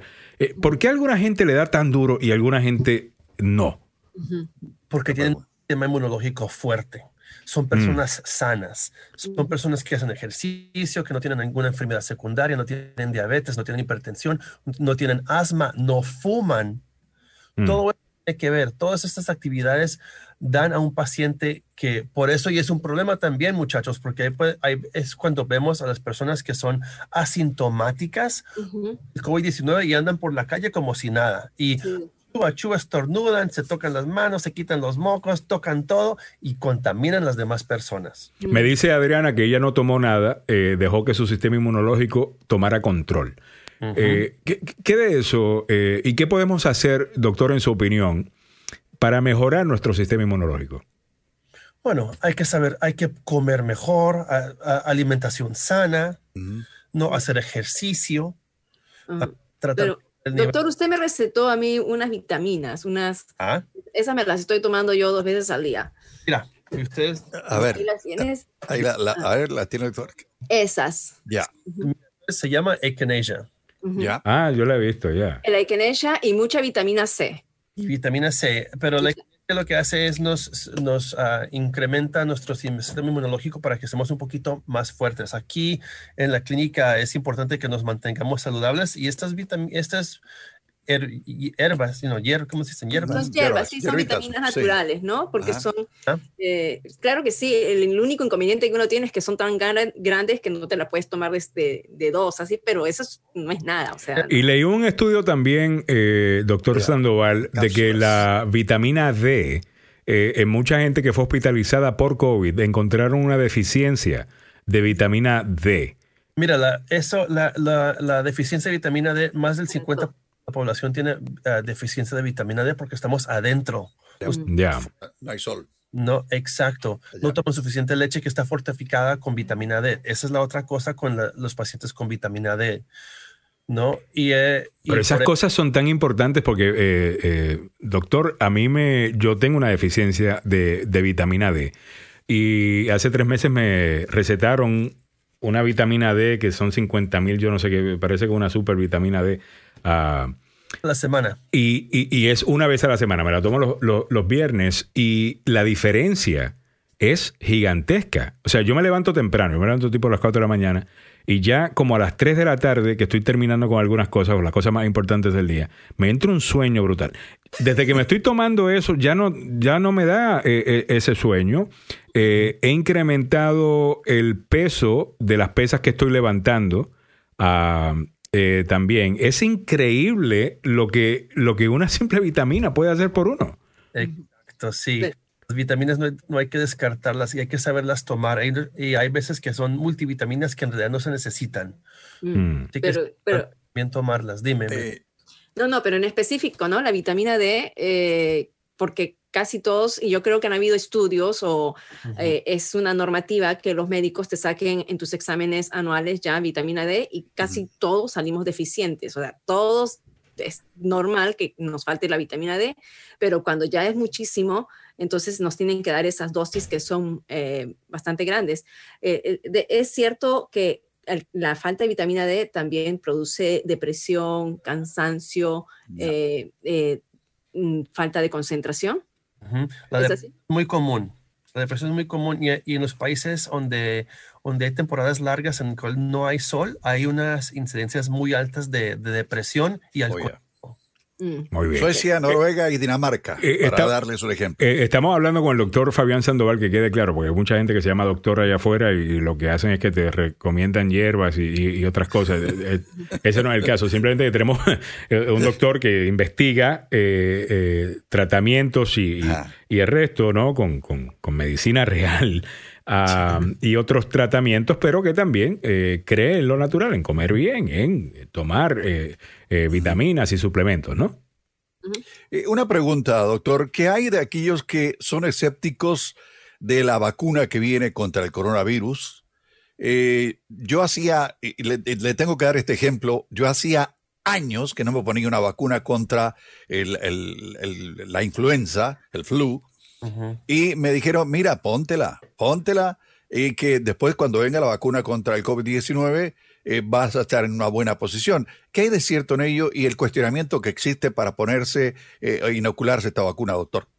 Es muy importante, es extremadamente importante. Si, si no se están vacunando, imagínense que ya existen casos de pacientes que son positivos del flu y del COVID-19. Vaya. Ay, que es una bomba ahí. Contra. Es una bomba muy terrible para esas personas. Ujú. La operación va a ser tremenda si es que se recuperan. Si ustedes se vacunan contra el flu, es una actividad que podemos descartar y no enfocarnos en esa parte. Si se enferman, ya saben que fue otra cosa o probablemente ya es el COVID-19. Si no se vacunan, resultan yendo al hospital y les dicen, ah, no, es el flu. Se fueron y, se, y tuvieron, estaron expuestos a algo que no necesitaban. Si se hubieran vacunado, no les hubiera tocado ir al hospital. Pero ahora les toca ir por, por actividad innecesaria, por la irresponsabilidad o por no querer ir por el miedo que una vacunita les va a doler, porque no quieren gastar 25 dólares. Yo prefiero gastar 25 dólares en una vacuna a gastar 25 mil dólares en un hospital o, o algo peor. Eh, doctor, eh, nos están pidiendo varias personas eh, que por favor comparta de nuevo el nombre y Mili que lo escribas también en el Facebook Live de la tengo. vitamina que te recomendó el doctor. El saludo para Gloria Elescano, que está por ahí. Eh, para Miguel Ángel Sosa, que pregunta: Yo tengo 48 años, no fumo y tomo un cóctel de vitaminas, pero no realizo ejercicios. ¿Qué porcentaje de riesgo tengo de infección? Aclaro, sigo los mejores cuidados y prevenciones. Eh, ¿Puede usted eh, darnos una, Idea. una idea? Eh, que no les puedo dar. Am, el riesgo, pues sí, lo felicito que esté haciendo todo eso. am, y hacer ejercicio a veces es difícil, pero de hecho que estés comiendo saludablemente, tomando multivitaminas, ah, es, es, vamos por la mitad de la batalla. La otra mitad es que se me vacunen. vaya. Ya.